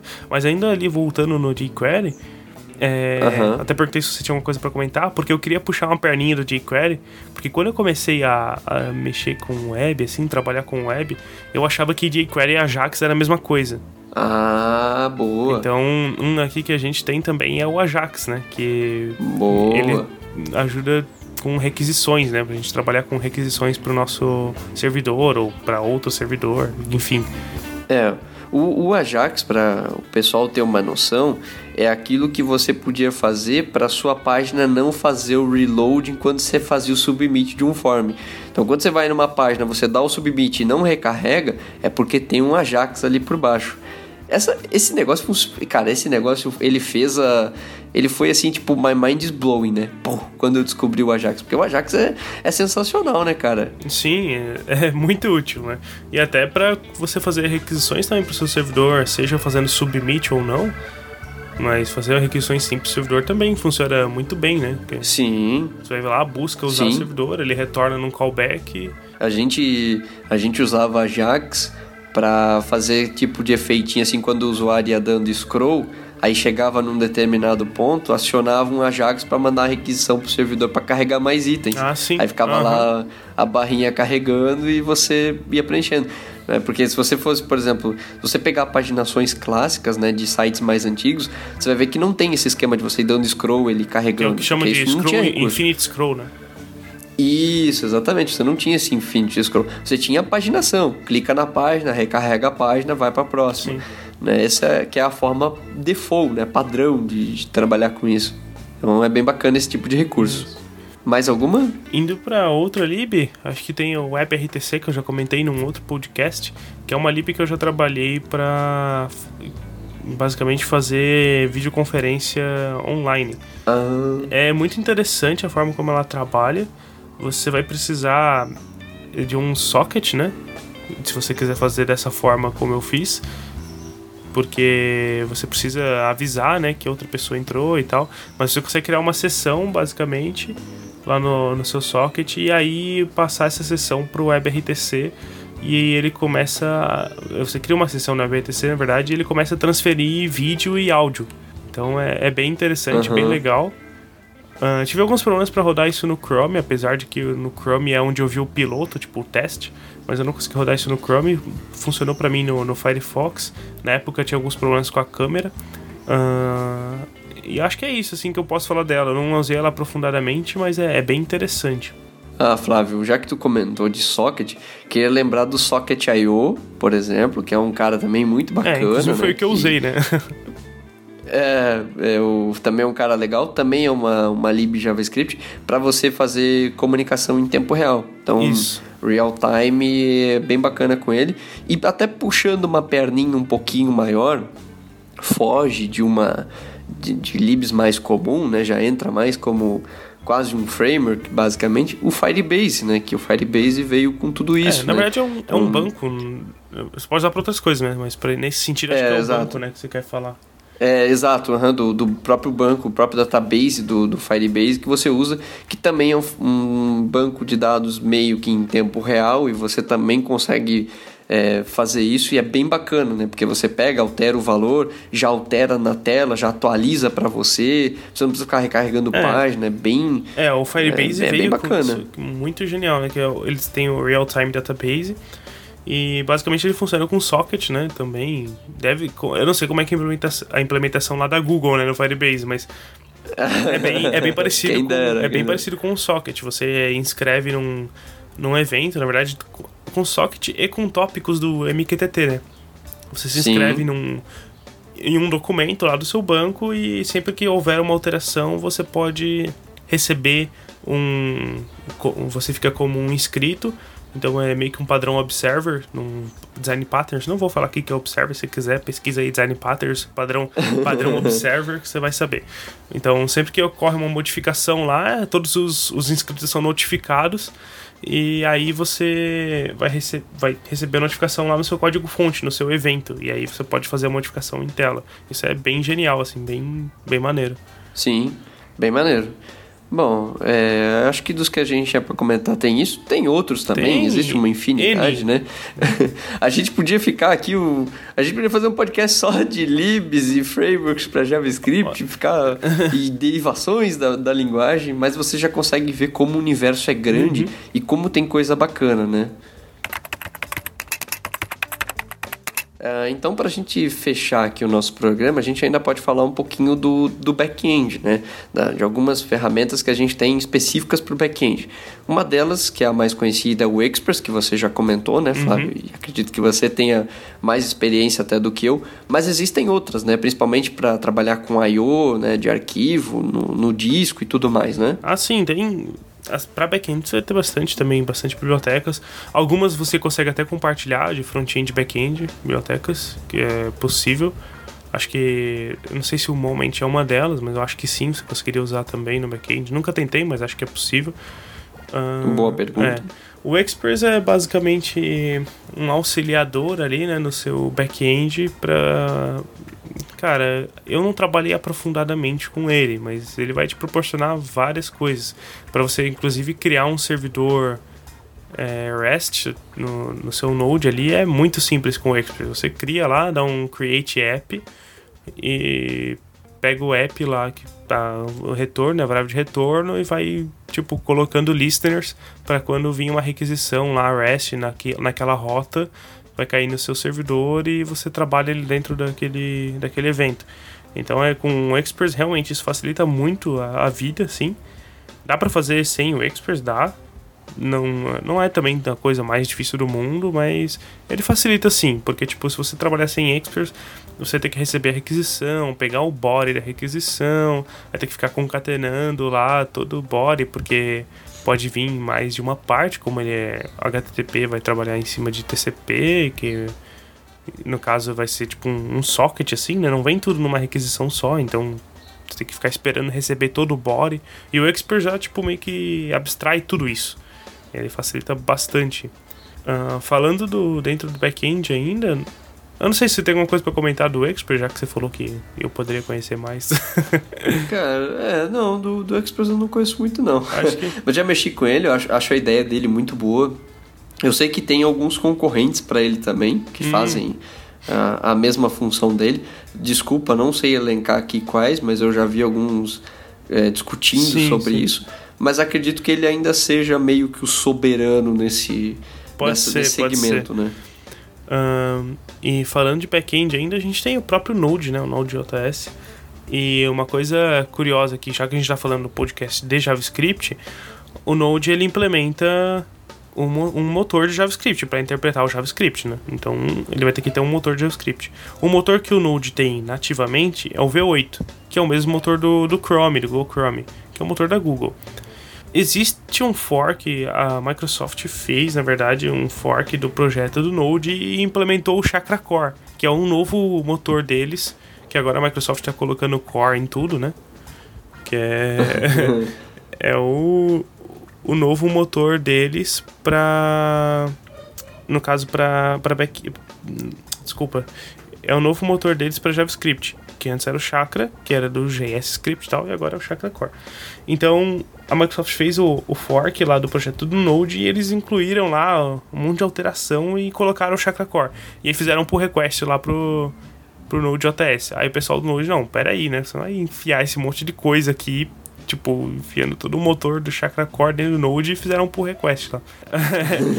aí os caras, não, é, vamos fazer assim, a gente trabalha com as duas opções e eu acho que atualmente é, eles já estão implementando o Node para ele ser separado do motor. Então, tipo, eles estão separando o Node.js do motor dele para que o usuário consiga, no caso, o usuário, nós programadores, consiga é, trocar o motor. Tá, eu quero usar Node, mas quero usar com o motor do Chakra Core. Já tem, tá? Até eu tô olhando aqui no GitHub, tem um projeto só do V8. Que vem lá da, da Google. É, é que eu acho que a ideia deles é meio que modularizar mesmo. Tipo, tira o Node, uhum. aí você instala o Node na, no seu computador e depois lá npm install Chakra Core, vamos supor. É. Ah, boa. A gente não comentou aqui no, no programa, né? Mas o próprio npm, que é um gerenciador de pacotes, tem o Yarn e tem outros, né? Os gerenciadores de pacote também são bem interessantes, uhum. né? E funcionam para você lidar com esse é, essa utilização de dependência, Sim. né? É, de, de forma bem legal. O NPM acho que é o mais comum, mais popular aí de todo mundo. Mas o Yarn também ele é um que ele foi criado pela, pelo Facebook. Era, se eu não me engano, a, a problemática do NPM era por conta de algumas restrições de pacote. O NPM não tinha um arquivo de package.json lock que é um arquivo que basicamente bloqueia as atualizações de versão e qual você está usando. Uhum. Então ele, o NPM ficava dando muito pau por causa disso. E aí era um saco, né? Porque você tinha que ficar deletando e tudo mais. Agora o NPM também implementou alguma coisa assim. Mas foi por isso que o Yarn surgiu, basicamente, por causa dessas, dessas É. mudanças de versão e ter esse arquivo lock, que é um. O que, que, é, o, o que, que é esse arquivo lock, né? Explicando um pouquinho para todo mundo. O package.json ele é um arquivo que onde você declara as suas as suas é, Dependências e as libs, versões. dependências que você está usando no seu projeto isso inclui libs e tudo mais né e você diz qual a versão que você Uhum. quer usar então existe você pode fixar uma versão você pode pedir qualquer uma maior e tudo mais e aí ele já vai atualizando para ti o problema é que antes no Node não era gerado um arquivo de lock, ou seja, um arquivo bloqueado que dizia em qual estado estava o teu atualmente. Então você baixava, alguém mexia no package.json e eventualmente ele se perdia. É, seja porque atualizou uma lib, seja porque alguém mudou um- no arquivo, fez alguma coisa, então ele ficava se perdendo. Então, para não dar isso, foi criado esse esquema do lock, que daí na hora de fazer o npm install, para você baixar as dependências, ele olha o lock também, leva em consideração. É, além disso, além desses dois, tem o Bower também, né? Que também é um gestor de dependências. Boa, o Bauer também, verdade. Tem o Gulp também, lembrei agora. O Gulp também. Não me pergunte qual a utilização de cada um deles, no geral eles fazem a mesma coisa, mas existem particularidades de cada um deles. Ah, do, do V8, o que o Flávio falou, é, a gente acabou, tava falando do V8, falando deles, acabou mudando, falando um pouquinho do, dos pacotes, ah, mas o V8 o que eu acho bacana dele é essa capacidade, além de ser toda a engine, e o que o Flávio falou de você poder escolher, é também o fato de ser open source. Então, não só ele, acho que o Chakra também é open source, que, e isso é muito bacana porque você pode ver a implementação, você pode compilar e mudar do seu jeito. Então, ah, eu preciso dela funcionando de um jeito específico, você pode ter, sabe? Então, acho que isso também é um, é um ponto bem bacana de, de se olhar e de você ter acesso ao código, né? Tipo, o V8 foi feito em C++, por exemplo. Acho bem... Acho bem bacana, assim. É. Tem, tô olhando aqui no GitHub deles. libs, né? Isso é uma coisa agora falando do JavaScript, uma coisa interessante, né? Essas libs de back-end, de front-end, ah, a gente tem várias libs que são feitas em outras linguagens, né? A gente tem libs feitas em Python, libs feitas em, em C++. Então, até inclusive, acho que o Gulp para você usar, que é um gestor de dependências, mas, enfim, é, foge um pouquinho aqui de JavaScript. Mas ele roda em cima de Python, se eu não me engano. Então você tem que instalar o Python. Então, tipo, isso é uma coisa interessante do JavaScript, né? Você tem libs em outras linguagens. Verdade, verdade. É um, é um bom comentário também. Até mesmo assim, você consegue ver que o universo JavaScript ele não é feito por si só, né? Ele também é feito disso, de você... O V8 C++ também, então... é. E o mais bacana é que boa parte das coisas JavaScript, elas são open source também. Ah, sim. Isso sim. O que eu acho que é algo muito bacana, assim. Então, a comunidade ela é muito ativa, é, sabe? As pessoas são muito ligadas e as pessoas estão muito interconectadas, né? Uhum. De, de você for trabalhar. E se você for pesquisar aplicações que usam JavaScript, você vai se surpreender, né? Principalmente no mundo mobile, que a gente falou um pouquinho, você vai surpreender a quantidade de é, aplicações híbridas que a gente tem, né? Sim, E por quê? Porque você vai mexer, vai achar que é nativo e na verdade não é. sim. né? E não dá indício, né? Pouquíssimo indício de, de você ter, assim. Então, é bem, é bem legal. Muito bem, senhoras e senhores, estamos chegando ao fim do nosso programa. E chegar ao fim do programa do podcast da Taverna, ainda mais com um assunto desse que é quase infinito, ele deixa a gente triste. Mas a gente precisa seguir. Antes de terminar, a gente vai fazer a pergunta saideira. Ah, ela voltou, não teve no último programa. É, e a pergunta saideira dessa semana, ela é muito simples. E a gente pede para que você também nos mande aqui, que a gente quer ler, né? A gente lê os seus e-mails, né, Manda Flávio? A gente e-mail, manda compa- mensagem no Facebook, mensagem no Exato. Twitter, manda onde você quiser. Pode mandar resposta. Exato, você pode mandar, você pode responder no Twitter, você pode mandar por DM, você pode mandar no Facebook, cara, onde você quiser você escreve, a gente vai ler. Eu, eu só peço uma coisinha, é, que eu vi que o pessoal fez para não comentar é, em aplicativo de. em agregador de, de podcast. Não que a gente não gosta ou que a gente não queira, mas é que é mais difícil para a gente ver, porque boa parte do, deles uh, o comentário fica só no agregador, não vem é. para nós. Então, assim, tem comentários, por exemplo, que eu vi que o pessoal comentou lá de episódio inicial e a gente não viu, passou. Aí os caras vão pensar assim, pô, esses caras são, né, são chatos, a gente fala e não vê. Então, procura mandar pra gente pelos canais oficiais da gente. Nosso e-mail, contato arroba tavernaprogramacão.com.br e até mesmo pelas nossas redes sociais oficiais que daí você sabe que a gente vai ler, a gente vai eventualmente responder, a gente vai te agradecer, né? A gente vai dar um joinha, né? Então você vai saber de alguma forma que, opa, eles viram. E aí a gente lê aqui também, fica bem mais é. fácil para você e para nós. Tem uma infinidade de agregadores, né? A gente não conhece todos e até onde a gente viu, todos que a gente recebeu comentários, a gente não consegue ver o comentário só se a gente entrar no agregador mesmo e olhar os comentários do podcast. Então fica Também. bem difícil. Tipo, tem gente que fez comentário no Castbox, tem gente que fez comentário no Podcast Addict, é, N outros aí agregadores. Aí o pessoal pode fazer comentário e a gente não, não tem como ver. Não... Aí acaba que a gente não reconhece o pessoal aqui, não, não fala que a pessoa corrigiu até mesmo. Isso. E aí fica a pessoa deve achar, não, esses caras não estão respondendo, não. Mas é que a gente não é, viu né, mesmo. Assim. Então, como o Caveira já falou, é. nos locais oficiais que vai ficar muito mais fácil da gente responder você. É. E tem até a página de contato do nosso site. Então você pode ir na página de contato e mandar por lá também. Se você não. Ah, não lembro e-mail, quero mandar aqui rápido e tal. Tem a páginazinha de contato lá no nosso site. Só você mandar lá que a gente com certeza vai ver e vai responder. Exatamente. Então, e a pergunta saideira desta semana, ela é diferente. a pergunta saideira da semana é: qual o nome da libjs ou do framework JS que você criaria e qual o propósito dele? ah, deixa eu pensar. Cara, eu sou honesto em dizer que eu já tenho a minha resposta. É? É, então falei. Eu ia fazer eu ia, eu ia criar o TEA Script ou TEA-JS para embutir nas máquinas para fazer uma máquina de chá. Essa é a minha ideia. Essa é a minha ideia. TEA-JS é o ele é basicamente seria tipo um framework para você conectar numa máquina de chá. Pronto. Olha, para ser sincero, Isso. a minha ideia não, não é muito diferente, né? Porque eu sou meio que eu gosto desse mundo de IoT, como eu já falei em outros podcasts e tal.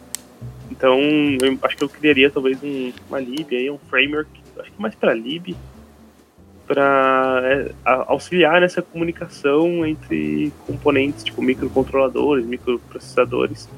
Uh, talvez teria que fazer a lib também no lado do C++, do, desculpa, do C, lá pro uhum. para os componentes e faria do outro lado e aí você chamaria lá o método connect lá e aí iria chamar o uma requisição, um HTTP, seja lá o que for, aí lá na, na placa ele ia receber essa requisição dentro da lib e tipo, já ia se comunicar de uma forma mais transparente.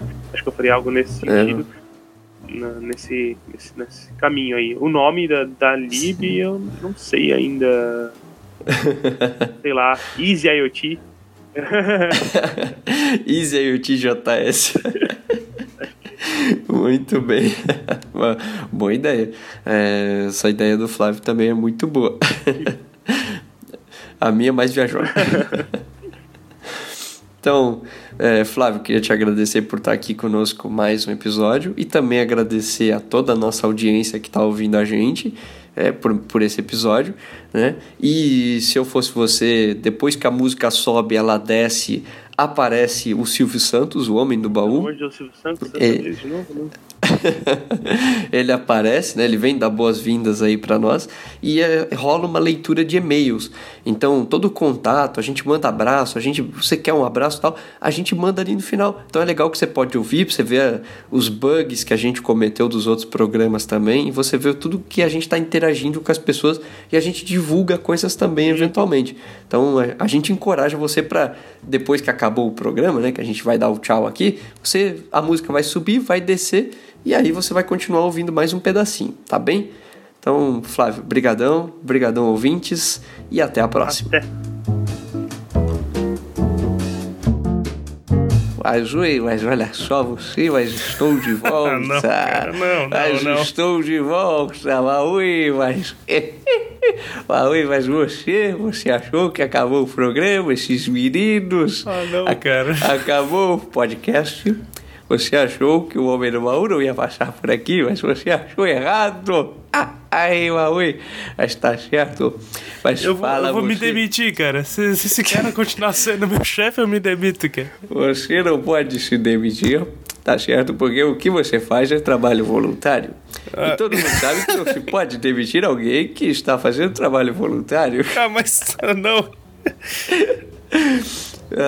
Muito bem, o Silvio Santos já falou conosco, Flávio. Estamos aqui para mais uma leitura de e-mails, recadinhos e tudo mais que nós temos para falar para as pessoas. Vamos lá, então. Então, então vamos lá. Vamos começar com o primeiro contato aqui, o primeiro e-mail do.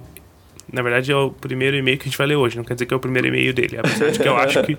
Eu acho que é o primeiro e-mail dele. É o e-mail do Eduardo Can, Eduardo Kun, Eduardo K-U-H-N. Eduardo. Edu, Duduzinho. Eduardo. Variantes do nome dele. Vamos lá. Ele começa o e-mail dele com: Olá, baixei o app do Podcast Go e assinei o feed do teu podcast e achei bem interessante. Abre parênteses, só ouvi o 13 até agora, mas com certeza irei os outros. Acho que ele quis dizer que irei ouvir os outros. Fecha Ouvir, né? parênteses. É isso aí. Muito bem. Tenho 19 anos e estou começando na, a entrar sério na área de- da programação. É, entrar sério na área da programação, ok. Desde os meus 15 eu já dou uma fuçada aqui e uma fuçada ali. Mas agora eu decidi que isso será a minha vida e minha profissão. Meus pesos, meu cara, meus pesos.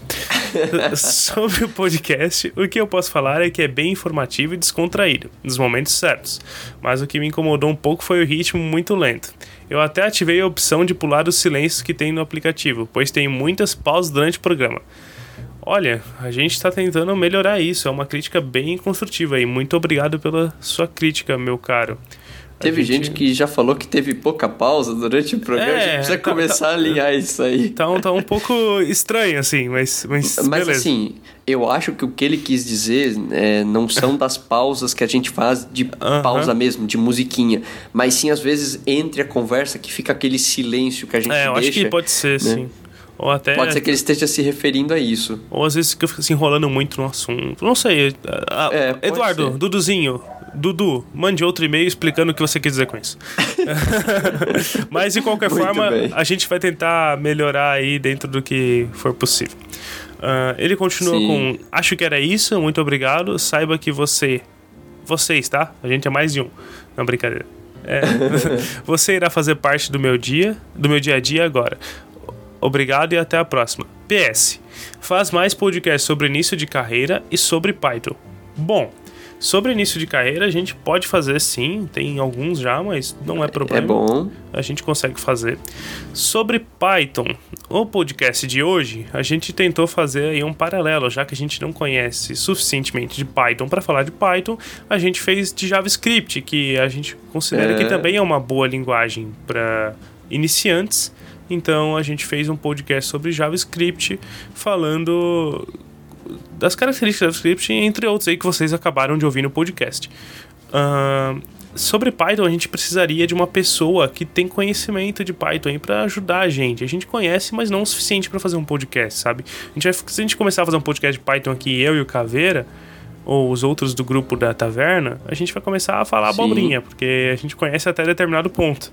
Então seria interessante se alguém aí que trabalha com Python, conhece bastante, queira vir aqui falar com a gente, aí falar de Django, falar de Tornado, acho que é isso. Falar desse monte Flask. de. É de Flask, é esse monte de coisa aí louca que tem no Python. A gente está disposto aí a fazer um, um podcast falando disso, porque bastante gente pede pra gente falar de Python. É, então, se você manja de Python, a gente botou isso no Twitter, mas a gente vai expandir. Se você manja de Python, manda e-mail para nós no contato arroba tavernaprogramacão.com.br, manda e-mail pra gente contando o seu portfólio, falando, ó, eu trabalho há tantos anos, faço isso, faço aquilo com Python, conheço isso, conheço aquilo, tudo mais, que daí a gente conversa com você para gravar um podcast. A vantagem de você gravar podcast com a gente, além de ser um, servir para o seu próprio currículo, né, e ser uma fonte boa de você divulgar o seu próprio trabalho, a gente vai dar crédito a você, vai colocar aqui seu trabalho, seu GitHub, suas formas de contato, né? Se alguém quiser contratar você e tudo mais, vai deixar tudo aqui bonitinho para você. Então, você pode participar, certo? É, mas a gente não paga nada, tá bom? É tudo voluntário, só pra. É, exatamente. é, isso aí. A gente vai divulgar você, um divulga o outro. É uma troca de favores. Nada. Até porque nem a gente ganha nada. exatamente. Né? A gente também não ganha nada. Que fique claro isso, né? É bom, é bom, é bom ficar claro, tá? Então não adianta querer mandar dizendo, ah, meu orçamento é tal, eu vou cobrar X. Então vai continuar sendo seu orçamento e cobrando X de outras pessoas e não da gente.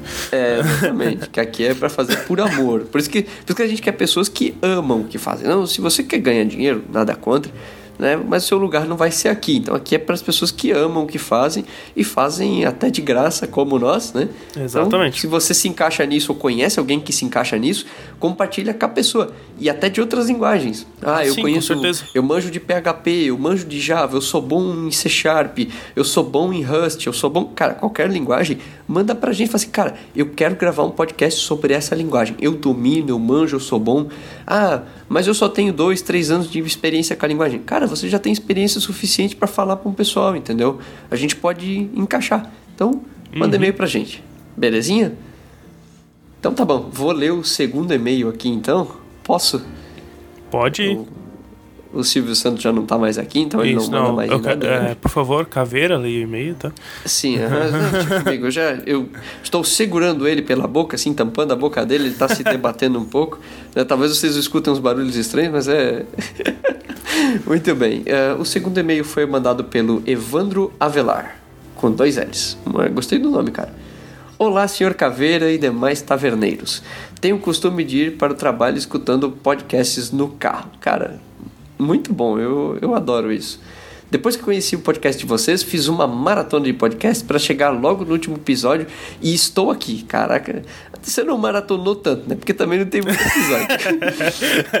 Mas tudo bem. Não tiramos seu mérito. é, mas a gente não tira seu mérito, a gente agradece pra você pra caramba, encoraja todo mundo a fazer isso. É, sou formado em matemática, pós-graduado em criptografia e segurança de redes. Olha bem, a gente tá tomando uma carteirada. E estudo programação por hobby. Veja bem, Flávio, a gente vai tomar uma carteirada aqui. Prepara, prepara que essa. Veja, é, não, já segura o escudo, sabe? Porta fechada da taverna, tranca, porque, cara, vai É. Só a lembrando que esse e-mail veio no podcast de Ring, né? No podcast de briga. É, esse foi. e Isso, foi no 13, foi no nosso então o negócio vai vir brabo. Vai, com certeza. Com certeza. Sou gestor na área de TI de, uma gran... de um grande banco e não sobra tempo para programar no trabalho. Bom, cara, se você já é gestor de TI de uma grande banco, cara, você não precisa falar mais nada, cara. Você já, você já deu carteirada em todo mundo, meu querido. Não, o cara tá sendo humilde, pô. Vamos lá. Exato. A gente tá nesse só brincando aqui, que fique claro. É, exato, também, né? A gente respeita você. Ah, aí o Evandro continua falando assim: Nesse momento estou estudando o C para quem sabe aplicar em redes neurais ou projetos no Arduino, como hobbies. Legal, pô, é um, é um cara que faz do hobby o seu, seu momento de programação, que nem a gente, cara. Pô, que legal, me identifico. Ah, já que esse podcast ocorreu em cima do ringue, lá vai, ele vai subir no ringue também. Agora fudeu. Agora ferrou. Tudo no Linux você vai tentar e não funciona com três interrogações. Ter que compilar na instalação de programas, três interrogações. Agora fudeu. Talvez eu tenha mais tempo de Linux como usuário que vocês de idade. Toma essa, de graça. É, Toma essa- essa... de direita. Essa da, cara, essa daí foi assim, ó, o cara mandou o jab, a gente, sabe, não sei se quando o cara manda o jab, a gente desvia e vem aquele cruzado lindo assim, ó, que encaixa. Pá, né? Derrubou Ah. os quatro que estavam no podcast. Tudo, todo cara, foi one shot, one kill, assim, ó. Ba- É. Bateu num e foi esbarrando em cascata, todo mundo caiu. Vamos ver. Vocês deveriam rever a definição do Linux. Essa história de que precisa saber usar shell, linha de comando, para instalar dispositivos ou programar ou programas, desculpa, é coisa do século passado. Usuários de Ubuntu sabem disso. As impressoras que compro normalmente são reconhecidas com mais facilidade no Linux que no Windows. E aí ele coloca assim: a central de programas do Ubuntu é clicar em instalar. Também faltou dizer que o Linux e o SX do Mac ambos são Unix-like.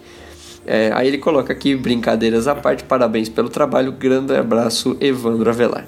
Em, então, em minha defesa, eu comentei no, no podcast que o Ubuntu era realmente mais amigável. É, a... vai, vai ficar se defendendo, é foda, né, mas, né, cara? Você, mas... você veja bem, né? Eu, eu, não adianta, é melhor se render, né? É melhor. É melhor. E... Mas a parte do Unix, realmente, a gente esqueceu de falar.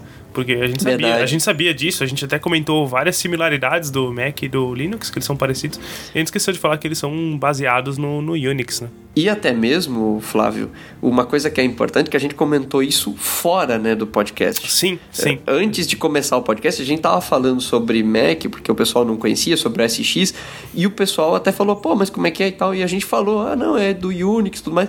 E a gente esqueceu realmente de falar do, da herança do DOS, do, do Unix e tudo mais. É, uhum. Sobre as duas perguntas dele, que ele botou com três interrogações, de tudo no Linux você vai tentar e não funciona, e ter que compilar a instalação de programas, é, talvez aqui faltou a gente explicar um pouquinho melhor que eram programas voltados para programação. Né?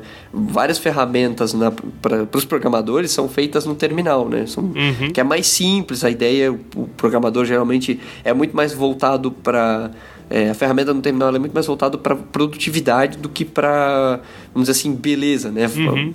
Ser amigável, tem que ser funcional, né? Tem que ter opções para o desenvolvedor. Então, por isso que a gente acabou comentando isso. Não tire o mérito de você ter comentado que sim, a gente acabou escapando de é, não, não falar também que existem formas mais fáceis de se trabalhar com Linux, porque isso realmente assusta as pessoas. Então, Sim. e o esquema de tudo no Linux que você vai tentar e não funciona foi só uma brincadeira nossa, obviamente. É, não. não levem a sério, pelo fato de, até mesmo pelo que a gente comentou, de você vai fazer o bolo no, no Linux e aí ele não te dá o bolo, ele te dá as ferramentas para você construir o bolo. Sim. Então, essa é a brincadeira nossa aqui. Mas, Evandro, muito obrigado pelo seu e-mail. Temos mais, na verdade, mais dois e-mails aqui da mesma pessoa, do Galileu Ramos Freitas. Uh, no primeiro e-mail ele fala, ele começa assim: Caríssimos, gostei muito da iniciativa e tenho acompanhado os podcasts. Sou professor primário e agora estudante de sistemas de informação. Esse professor primário, eu não entendi se ele é professor do primário ou, tipo, isso é uma categoria de professor que eu não conheço. Eu imagino eu que acho, seja uma é... categoria de professor que eu não entendi. Mas. mas pode ser, pode porque ser. Porque ele, no, pra mim, não faz muito sentido. Claro que nada impede, mas ele ser professor do primário e, tipo, tá estudando sistemas da informação. Ah, talvez. É talvez possível, claro. Né? Mas... Talvez ele tá. Talvez ele tá evoluindo, né? Tá, tá é. Estudou algum outro curso curso, está fazendo sistemas de informação agora, né? Enfim. Não, não, a gente não pode julgar, mas não, não, eu não também... tô julgando, mas sou, sou estranho. É, eu gostaria é, que explicasse o que é esse professor primário. Uh, deve ser um nível, tipo um professor júnior, sabe? Nível 1 de professor. Pode é, ser. se puder explicar, a gente agradece. Ou então é professor do primário mesmo. Enfim, uh, espero que continuem com um bom papo. Isso é o que ele fala no primeiro e-mail. Muito bom. Então, ele, esse aí ele foi só de agradecimento. Aí o segundo dele foi o de porrada. Né? Normal. É, a, a, ele é a vida, né? Esse, o, macia. O Galileu, o Galileu é a vida, exato. Ele amacia no e-mail e logo no seguinte ele te dá uma porrada. Então, Vamos lá. É, o segundo e-mail dele. Caríssimos. Sei que o podcast é uma conversa de bar. Três pontinhos. Bom, até aqui, ok, né? Nada de novo. Mas, se possível, manerem nos palavrões. Ih, agora foi puxão de olheira, hein? Eita, nós. É. Até falei errado, né? É. Puxão de orelha ouço podcast no carro, ó, mais um que escuta no carro, e às vezes estou com minha filhota de 4 anos e gostaria de continuar a ouvir no trajeto para o trabalho. Mesmo minha esposa achando a voz de vocês chata. E ele manda uma carinha, sabe aquela linguinha, o dois pontos P? Né? Mandou com a carinha de linguinha para nós. Então, é, querido Galileu, muito obrigado por você. A gente promete maneirar nos palavrões, até a gente comentou aqui de que a gente precisa segurar um pouco os palavrões e foi bacana o teu feedback, a gente vai respeitar ele, é, porque é muito bom e a gente quer tornar para todo mundo, né, seja o mais Sim. amigável para que todo mundo escute, né. Até um, um grande abraço para você, para sua filha, para sua esposa, mas a gente queria dizer que a nossa voz é chata a sua esposa vai continuar achando. Então a gente pede não tem o que desculpa pra sua fazer. Desculpe, mas. É. Sabe, é tipo assim, ó, perdão pelo vacilo, Mas não dá pra mas vai mudar. continuar.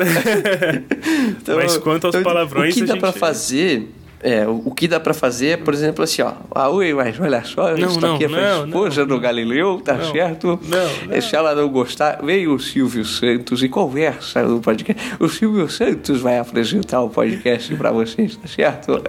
Então é o máximo que a gente consegue fazer, mascarar a voz, ou fazer efeito, né, de voz. É colocar uns robozinhos falando. Mas- Mas, não, não.